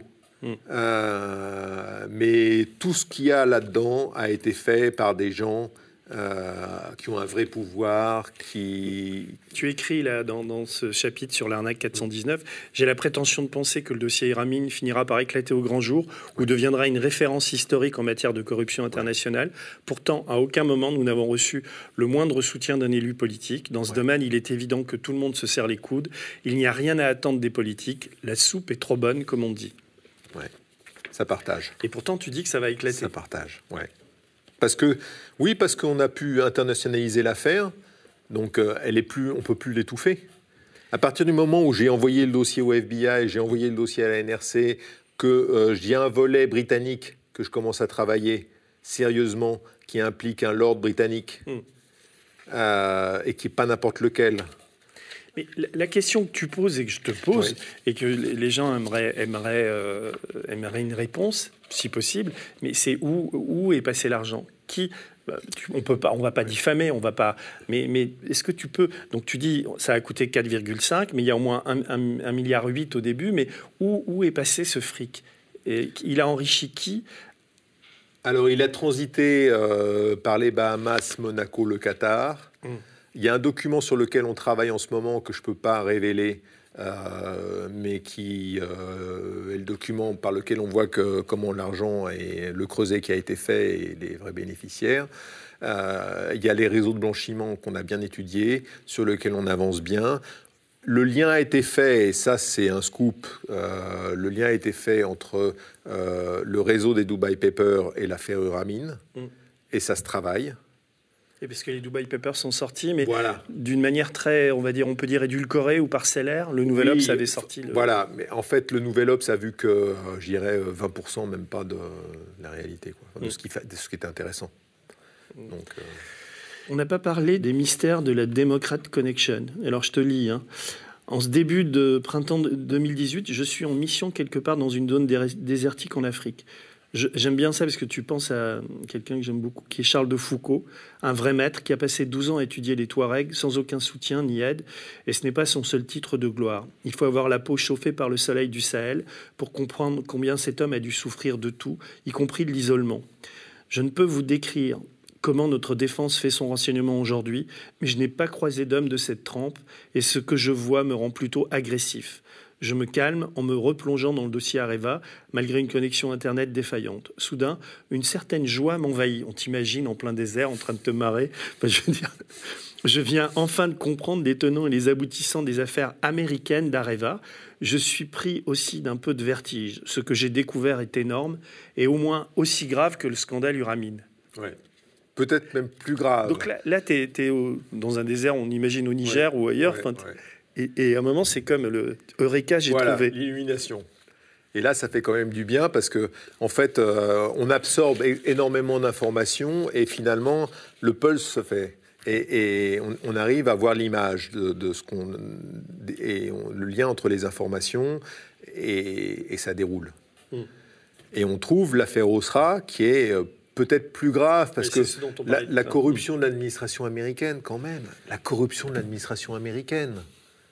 Mais ça, tu le découvres comment en, fouillant dans, Enfin, c'était sur Internet là où Il y a, y a des éléments mais très parcellés. On parle de lignes hmm. dans un document de référence. Donc, un document qui fait 300 euh, pages, il y a une ligne, hmm.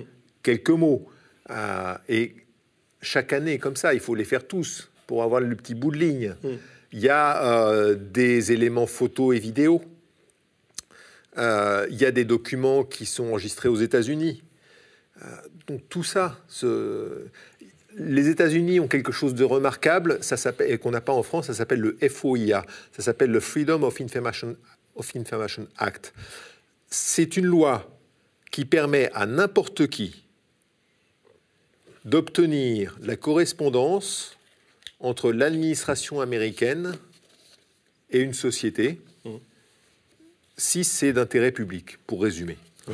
C'est pour ça que quand, par exemple, Boeing a eu ses problèmes avec euh, les avions qui sont tombés récemment, euh, je me souviens plus quelle classe d'avion c'est, mais les, avions, tous les emails de Boeing avec l'administration ont été publics. Mm.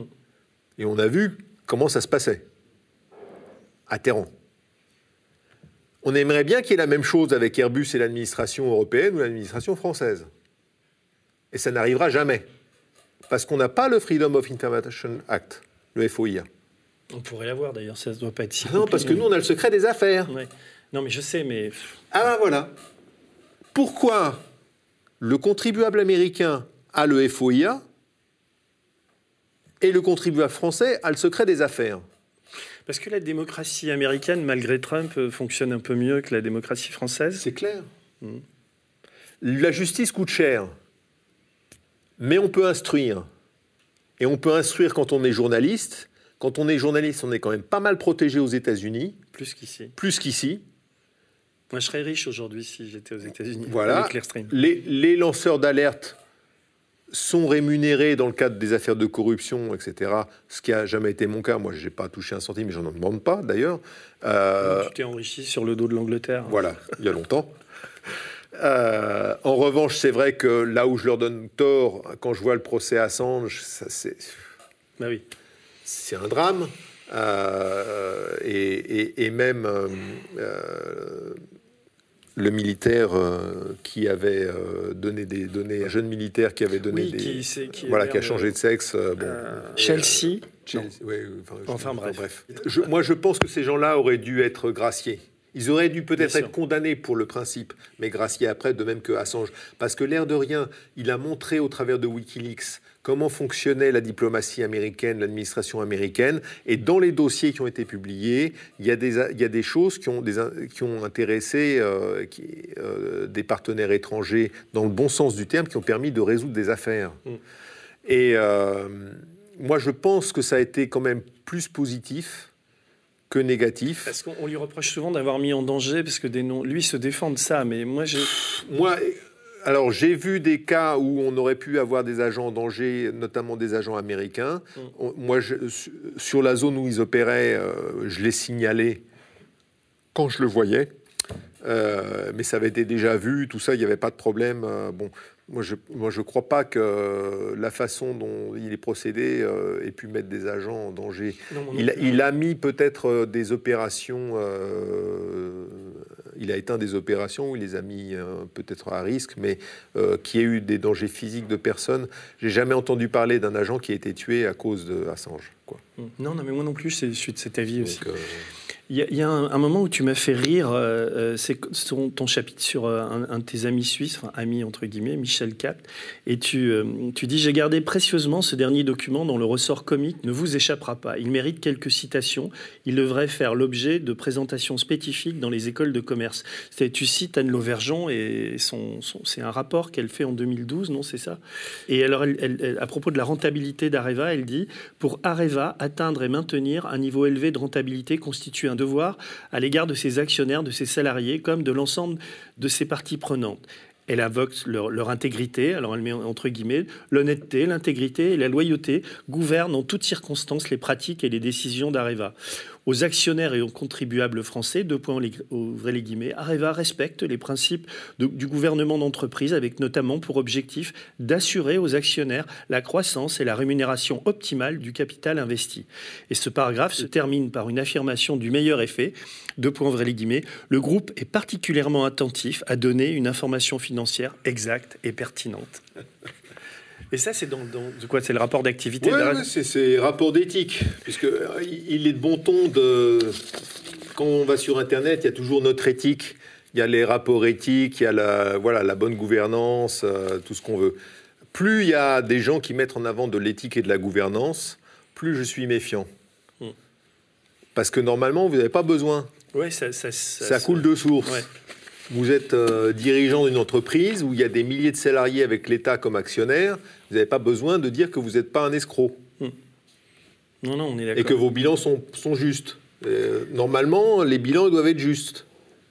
dans le, chapitre 12, qui s'appelle L'ombre du, du, Kremlin, tu poses une question que je te pose, parce qu'on n'a encore pas parlé de Poutine et de la Russie. Tu dis Alors que je mets la dernière main au manuscrit, la question du degré d'infiltration russe me taraude quelle était la nature exacte des relations entre les complexes nucléaires français et russes? C'est vrai que c'est, y compris dans les médias, on en, parle assez peu de, ça. Oui, parce qu'il faut avoir travaillé le sujet pour comprendre.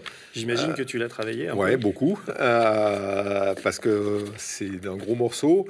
Euh, il faut savoir qu'en 2007, Poutine est au pouvoir et qu'en 2007, il décide de réorganiser toute la filière nucléaire russe, qui est très éparpillée. Et il prend ça à bras le corps lui-même. C'est pas quelqu'un d'autre qui fait le hmm. boulot. Il s'occupe de ça directement. Euh, il va créer Rosatom. Il va créer les filiales de Rosatom. Il réorganise toute la filière de façon verticale en mettant des hommes à lui qui sont tous des anciens du KGB comme lui. Et puis il y a des gens d'actifs. Parmi eux, il y a un agent qui s'appelle Mikerin, qui sera quelques années plus tard arrêté aux États-Unis. Cet agent s'occupait particulièrement d'Areva. Il avait des contacts avec les gens d'Areva. Il a, j'ai des photos de lui à Zoug avec des gens d'Areva.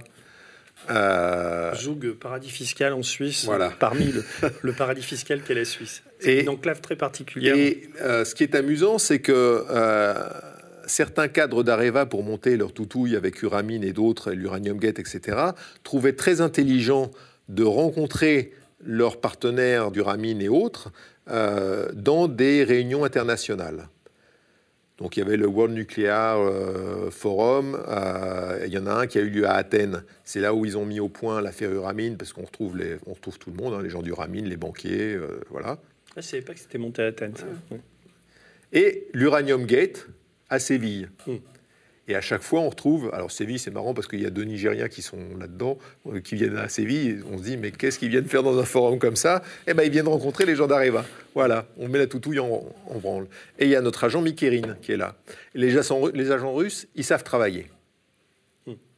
Ben oui, c'est. Et, donc, il, y a des joint ventures entre la France et la Russie dans, sur certains dossiers. Il est vrai que François Fillon avait ouvert grand les portes euh, à nos amis russes et à Rosatom, et on a parlé d'un mariage à un moment donné entre Rosatom et Areva. Euh, Et là, ça s'est refroidi quand même. Ça s'est refroidi. C'est aussi l'époque euh, où l'époque de l'Uranium Gate, c'est aussi l'époque où on, vendait des deux, deux, bateaux de guerre à la Russie. Ça s'est pas fait après. C'est un autre pays qui les a récupérés, mais c'était l'époque. Euh, donc il y avait, euh, c'était mon ami Poutine, hein, c'était Mm. c'était ça. Euh, Chirac lui avait déjà donné la Grand Croix de la Légion d'honneur, donc Oui, on me pouvait, pas lui donner, hein, mais c'était déjà fait. Mais, mais on s'embrassait sur la bouche. Puis maintenant. Alors maintenant c'est plus difficile. T'as as un chapitre un peu étrange euh, qui s'appelle Dieu, Que Dieu bénisse Areva. C'est les liens entre l'Église catholique, l'Opus Dei, euh, Areva. C'est très particulier. Enfin, tu peux résumer Enfin, sens. Alors, si oui, t'es oui, fatigué, non, mais- on peut boire un verre d'eau Non, non, du tout, du tout. Non, non, moi, je suis Inépuisable. inépuisable. Il se trouve que euh, il y a une affaire dans laquelle on retrouve euh, des membres de l'Opus Dei. C'est l'affaire Svarstil. Euh, et euh, Michel-Yves Bolloré, qui est membre de l'Opus Dei. Ah oui, donc y a un rapport Voilà. avec. euh, Voilà, donc ça, c'est c'est qui par rapport à Bolloré c'est le frère de, de Vincent Bolloré. Et il est à Dei. ouais. Alors l'Opus Dei est toujours aussi euh, puissant aujourd'hui. Donc c'est c'est une église dans l'église. Comment on peut définir l'Opus Dei Oui, c'est un peu ça, ouais, ouais bien sûr. ils Ah, sont, ils, ils sont très, ils sont assez d'extrême traditionnaliste. droite, oui. Alors, extrême droite, je ne sais pas si on peut qualifier ça Ouais, d'extrême droite. C'est une forme de tradition qui est difficile et hermétique à comprendre. C'est Enfin, un catholicisme assez dur, on va le qualifier comme ça. Est-ce qu'on peut dire politiquement que c'est de l'extrême droite? Je ne crois pas. Mais Euh, ils interviennent aussi dans, dans des pays, ils sont dans des complots euh, pour, pour placer des gens. Enfin, il y a, il y a des, y a des ont assassinats commandités. C'est toujours ont- pareil. Le, le- le- le Vatican est un réseau d'informateurs euh, de premier ordre. Euh, et il a toujours été. Ils ont joué un rôle important euh, après-guerre. Et aujourd'hui, Et aujourd'hui, ça reste un réseau. même avec euh, le pape François, l'Opus Dei et tout Alors, euh, le réseau du Vatican, c'est pas un réseau négligeable. Ils sont dans tous les pays où il se passe des choses euh, pas simples. Et ils parlent aux gens. Et ils sont sur place pour pas cher. Donc c'est un réseau qui prend de l'information dans des pays et qui l'envoie au Vatican. Et la Banque du Vatican a beaucoup servi. Alors, la Banque du Vatican, il y a le ménage qui a été fait quand même, Oui. euh, mais avec l'IOR et tout ça, c'est clair qu'il y a eu des opérations de blanchiment absolument honteuses. Bon, ça, c'est. Mm. Quand il n'y a pas de contrôle ou c'est mal fait, euh, voilà, hein, c'est un. Et donc, toi, tu- de, de- de- de ce que tu sais, l'Opus Dei continue à avoir un rôle. euh, Il y a eu euh, une. euh, une partie du personnel d'Areva euh, qui bénéficiait de salles de prière dans Areva, euh, ce qui est quand même bizarre pour une société qui appartient à l'État, Mm. qui est des salles de prière, mais bon. Gérald Dabola est aussi très actif auprès du Vatican, c'est son droit, c'était le numéro 2 d'Areva, Mm. Euh, et un, bras droit historique d'Anne Lauvergeon, Mm. il était là depuis le début. Euh, Elle-même euh, a dit et écrit euh, dans ses mémoires que quand elle était jeune, elle aurait bien été, elle, elle voulait être nonne. Oui, c'est vrai, elle dit ça. C'est dommage qu'elle n'ait pas poursuivi dans cette vocation. mais euh, comment dire Je sais que tu as, travaillé avec Thierry Gadot tu- euh, pour, pour ce livre qui a fait un, Enfin, il a fait un énorme travail ou alors euh, tu étais tellement bavard qu'il a eu qu'à recopier? Non, travailler avec moi, c'est toujours un énorme travail. D'accord. Non, mais. C'est alors- toujours, je pense qu'il doit se flageller tous les jours de m'avoir serré la main une fois. Non, non, je crois pas, parce que je suis sûr. ça- Non, mais, Mais- sur ce chapitre-là, je suis un peu resté sur ma faim, moi, sur, sur le. Je me dis qu'il sur, il y a sans doute, mais bon, il y a sans doute des trucs à gratter encore sur. Sur les liens entre l'Église catholique et, et Bah, Il y, a, il y a surtout, euh, il fallait surtout instruire l'affaire Svarstil, Mm. euh, qui a été euh, très très bien documentée, avec Jean-François Victor notamment, qui a fait un travail remarquable de témoignage, et, et qui n'a pas été suivi de, de- Les poursuites n'ont pas eu lieu, comme d'habitude. comme d'habitude. Alors, vers la fin, il alors, faut dire qu'aujourd'hui, Areva s'appelle Orano. Et là, je te cite encore, tu dis, au fond de mon désert des Tartares, où je passe la moitié de l'année pour surveiller quelques actifs pétroliers, j'ai pas mal de temps libre. Quand un accident routier entre deux andouilles qui ont refusé de s'écarter pour laisser passer l'autre sur une piste désertique ou un assassinat dans un village ne m'oblige pas à faire la police ou à assurer l'éva- l'évacuation médicale d'un salarié. Là, tu diras à Thierry Gadot qu'il faut mettre des points, parce que les phrases sont un peu longues quand même. Je suis en train de le chambrer là. Euh, malgré la faible connexion au monde via Internet, j'ai donc le temps, voici ce que je te disais tout à l'heure, pour me plonger dans ma lecture favorite, celle des rapports annuels d'Areva. Et là, ce que je voudrais savoir, c'est aujourd'hui avec Orano, euh, où on en est sur, sur, tout ça? Qu'est-ce qui se passe euh, Est-ce qu'il y a un ménage un petit peu qui a été fait? Est-ce que tu as des, contacts avec eux? Donc, il y, y, a des choses qu'il faut voir. C'est que Areva était coté en bourse. Il y a un rapport qui a été fait pour pouvoir sortir Areva de la bourse à une valeur donnée pour pouvoir payer les actionnaires et dire voilà ce que votre action elle vaut tant et cette valeur là elle est attestée par le cabinet Finexi qui a mm. fait son rapport. Ce rapport et je peux le dire sans aucun problème devant une caméra, c'est une blague. Il est faux à différents endroits de façon grossière. Il, date de quand ce rapport? Oh, il date de 2016, quelque chose comme ça. Hmm. C'est juste pour la privatisation, pour la. Le changement de, voilà, statut. Que, changement de statut. La, le sortie de la cote d'Areva. Hmm. Et Areva, c'est pas encore Areva s'appelle pas encore Orano. On sort juste Areva de la cote, on dit ok, on arrête la casse, c'est fini. Orano aujourd'hui, l'État il y a l'État français, il y a des Japonais encore ou comment c'est comment la répartition du, capital? L'État français est encore majoritaire. le groupe, ça va être un peu compliqué à expliquer, hein, mais, mais disons que dans les nouveaux actionnaires, il y a des Japonais à hauteur de 10% euh, mm. qui ont été invités. Et donc, il a fallu sortir Areva de la cote payer les anciens actionnaires 4,50 euh, euros l'action, avec ce, rapport de Finexi qui a pleuré de rire. Et derrière, il faut recapitaliser. Hum. Bah, c'est là où Et c'est là où il faut trouver des braves euh, partenaires étrangers qui vont pas trop regarder ce qui se passe et qui vont faire confiance à l'État français et à sa signature. Hum. Et on continue. Et on continue à leur mentir. Oui, parce qu'il y, a les EPR qui sont en train de se casser la gueule. Il n'y a, pas que ça. Il n'y a, pas que ça. Il y a le projet Eagle Rock aux États-Unis. C'est quoi Eagle Rock? Eagle Rock, c'est un projet de construction euh, d'une infrastructure aux États-Unis. Et, Nucléaire. Oui. Que Obama connaît très bien.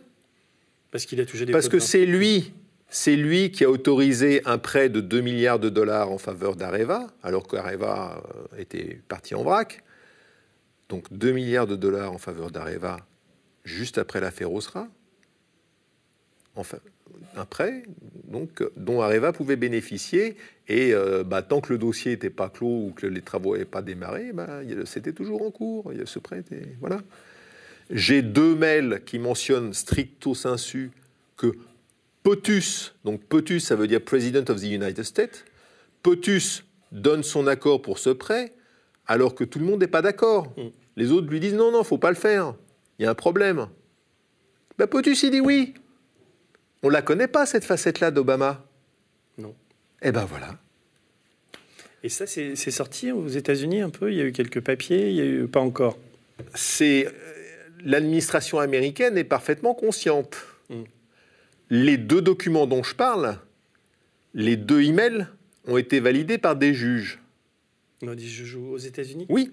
Pourquoi Donc il y a un dossier Parce qu'il y, a eu, oui, il y a eu un, il y a eu un procès, le procès Solindra, et ces deux emails sont, des, ça font partie des archives du procès Solindra. Et donc les deux emails ont été validés par des juges. D'accord les affaires continuent euh, chez, chez Areva. On arrive à la fin, tu vois, j'ai deux post-it encore. Il y en a un, euh, euh, ton chapitre 16, tu, l'as intitulé Le grand cafarnaum de l'échec français. Et je te cite, tu reviens sur Areva, enfin tu dis le désastre que c'est. De par ses statuts, le groupe Areva avait droit du soutien de tous les services de l'État, ce qui inclut les services de Bercy, ceux de la DCRI, ceux de la DGSI, ce que tu disais. Par conséquent, cette affaire est aussi celle de la corruption de l'administration française. En 2008, le président Sarkozy demande à Bernard Schwarzini de créer un FBI à la française. Hélas, notre squale national connaît mieux le milieu corse que les enseignants de Quantico. Quantico, c'est le camp d'entraînement du FBI en Virginie. Euh, il va par ailleurs. Tu y allais? Je connais bien. Et en mm. fait, euh, ce qu'il faut savoir, c'est que les agents fédéraux, ils ont un tronc commun, on va dire, et qu'après, ils seront spécialisés. Et ça, c'est un vrai bonheur parce qu'au moins, quand on a affaire à différentes agences, euh, que ce soit ICE ou le FBI, tout ça, on a quand même des interlocuteurs de qualité. Hmm. euh, et qui ont un niveau, euh, voilà. Et... Nous, on a, nous, on a, on a Squarcini et Balkany, quoi. Parce que tu dis, euh, il va par ailleurs choisir de, donc, de Squarcini, quoi, qui crée ce FBI à la française. Hélas, hélas notre squale nationale connaît mieux le milieu corse que les enseignants de Quantico. Il va d'ailleurs choisir de domicilier le siège de la DCRI à Levallois-Perret chez Balkany. Je me souviendrai toujours des yeux ronds de mon interlocuteur étranger quand j'ai lu. C'était qui? Je te demande pas son nom. C'était un agent euh, quelqu'un. Oui, c'était c'était un agent fédéral qui du FBI alors. Un agent fédéral. il, y a, oh, il y en a des agences. ouais. Alors, oui, quand tu lui expliques que le Balkany apparaît dans l'affaire Uramine via la Centrafrique, c'est du délire quand même. Et en plus, il faut lui expliquer. on lui explique que voilà, il est maire de Levallois-Perret et qu'en tant que maire de Levallois-Perret, il est officier de police judiciaire. Mm. Et alors là, là, les yeux tombent. Comme dans un dessin animé, quand on lui dit voilà, en, France, le maire est officier de police judiciaire. Mm. Mais, ça me fait plaisir de t'entendre dire ça parce que des fois, quand tu sais, quand tu discutes avec des gens ou même des politiques et tout, tu leur dis euh, que, que, que la France est un État très très corrompus quoi. C'est c'est la phrase de, de, Branco ils sont pas corrompus ils sont la corruption quoi. Il y a une sorte de, corruption endémique quand même dans ce pays. Qui s'est infiltré c'est et ça ça empire alors quand tu dis ça tu passes pour un affreux déclinologue ou un mec qui, qui va faire monter l'extrême droite c'est le principe de l'eau et du château de sable. L'eau arrive sur le château de sable. Ça commence par la base. Et puis ça commence à humidifier les murs. Et puis au bout d'un moment le château de sable il tombe. Voilà donc l'eau, l'eau, elle est là. L'eau, on l'a dans les douves du château de sable. Comment tu regardes, toi, le, mouvement des Gilets jaunes et tout ce qui s'est passé en France? Compte tenu de tout ce que tu viens de dire. Mais moi qui habite en province, euh, on était assez loin des tapages parisiens et on a pu parler, je dirais, avec des, des, gilets jaunes, de, des gens euh, qu'on côtoie parce que euh, parce que c'est mon plombier, parce que oui, bien sûr. et donc on parle aux gens. Et, pourquoi vous avez cette souffrance, pourquoi vous avez ces difficultés? Bah, bah, Parce que c'est difficile de vivre, qu'ils font beaucoup d'heures de travail, ils n'ont pas la rémunération qui va avec, parce qu'ils subissent aussi beaucoup la concurrence euh, de, de, tiers qui viennent de pays européens et qui n'ont pas les mêmes, euh, les mêmes euh, disons, coûts que, à supporter quand. Mon, plombier, qui est quelqu'un d'adorable et qui est un très bon professionnel, il me dit Mais voilà, moi je subis les travailleurs détachés. Hmm. J'ai rien contre les Polonais, j'ai rien contre les Roumains, mais, mais quand ils viennent sur un chantier payer beaucoup moins cher, beaucoup moins cher que les gars que moi je dois employer au minimum euh, au SMIC. Mm. Euh, comment je fais? Je ne peux pas lutter. Donc euh, moi je fais beaucoup plus d'heures de travail pour faire vivre ma famille, alors que je suis chez moi, je, voilà, je suis légitime. Et je comprends cette souffrance. Je comprends. Les gens, ils veulent pas forcément du gilet jaune, ils veulent qu'on les entende, qu'il y ait quelqu'un qui écoute et qui, ils ont mal. Est-ce que toi, tu, votes? Tu as des engagements politiques Alors, j'ai aucun, j'ai jamais eu de carte de parti politique. Hmm. Euh, et alors, j'ai dû faire euh, alternativement. Moi, quand il y a eu les élections en 81, je crois que j'ai voté pour la première fois. Hein, euh, et j'avais voté pour Mitterrand parce que c'était à l'époque, on se disait l'espoir, c'est plus de liberté, c'était les radios libres, c'était. Hmm. Et puis, et puis c'était la fin de, de, vieux croutons. Mmh. Euh, donc il y avait, on se disait, tiens, il y a de la, voilà. Et la déception, on l'a eu assez rapidement finalement. Ça voilà. Et, mais on n'en est jamais sorti. Tu as voté pour le jeune crouton là qu'on a aujourd'hui ou De mémoire, je crois que oui. Ouais. Non, mais fait la ou au moins au deuxième tour. Moi aussi. Mais euh, et, alors, ce qui m'avait plu aussi dans son programme, il nous dit, ben voilà, et ça c'est facile à faire. Je vais éliminer la Cour de justice de la République, qui est réservée aux ministres. Ouais. Je me dis, votons pour lui. Le gars est jeune, il n'a pas, il pas de casserole du passé et il veut me supprimer la Cour de justice de la République. Mais je l'embrasse. Rien que pour ça, je vote pour lui. Et alors après? Ça prend le temps d'écrire le décret. Hmm.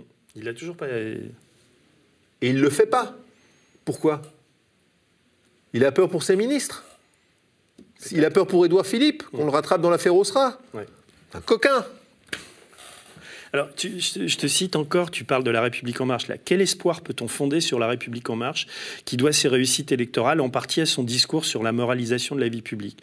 En accédant à l'Élysée, Emmanuel Macron hérite du parquet national financier.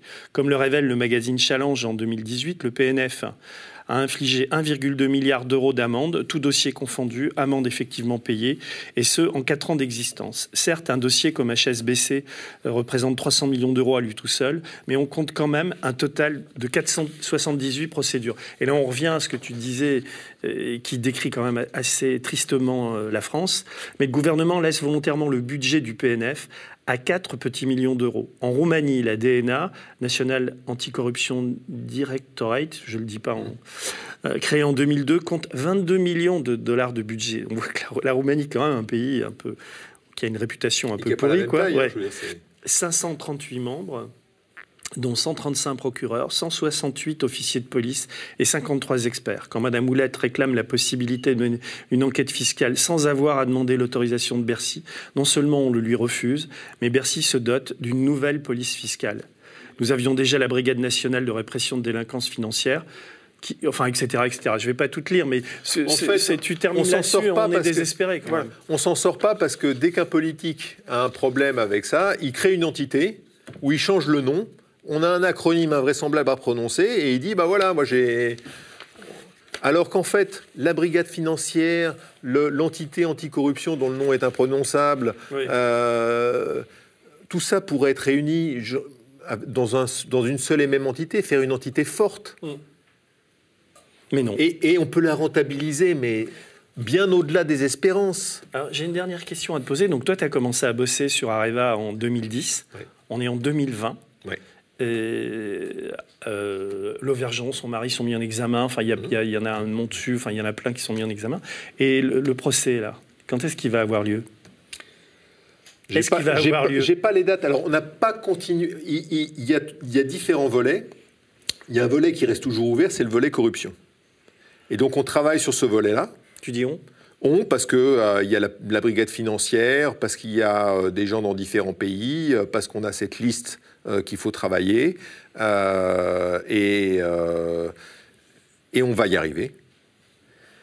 Récemment, et pas plus tard que la semaine dernière, j'ai une de mes sources qui était au Royaume-Uni, qui est décédée d'un cancer, mais sur son lit de mort, juste avant de, de passer l'arme à gauche, il a tenu à ce qu'on m'appelle pour qu'on me fasse passer le message, pour me dire vas-y, continue n'abandonne pas ces dossiers-là, notamment le dossier Uramine. Lui, il avait eu affaire à la bande Adates qui avait ruiné sa famille et qui avait provoqué le décès de sa femme. Et il m'a dit, va jusqu'au bout. Voilà. Sur son lit de mort. Sur son lit de mort. Donc il y a de la motivation. Et on ira au bout. Ce volet corruption, on va y aller. Je te fais confiance, Marc Échinger. Je, vraiment, merci de ta disponibilité. Je ne sais pas ce que les gens retiendront de tout ce qu'on vient de se dire, mais moi, en tout cas, je trouve ça, je trouve ça passionnant. J'espère qu'on va publier en feuilleton euh, cette, cette, histoire de, l'homme qui en savait beaucoup trop. Et, euh, et je te souhaite de, continuer à avoir cette pêche, cette énergie et tout ça. Je suis vraiment ravi.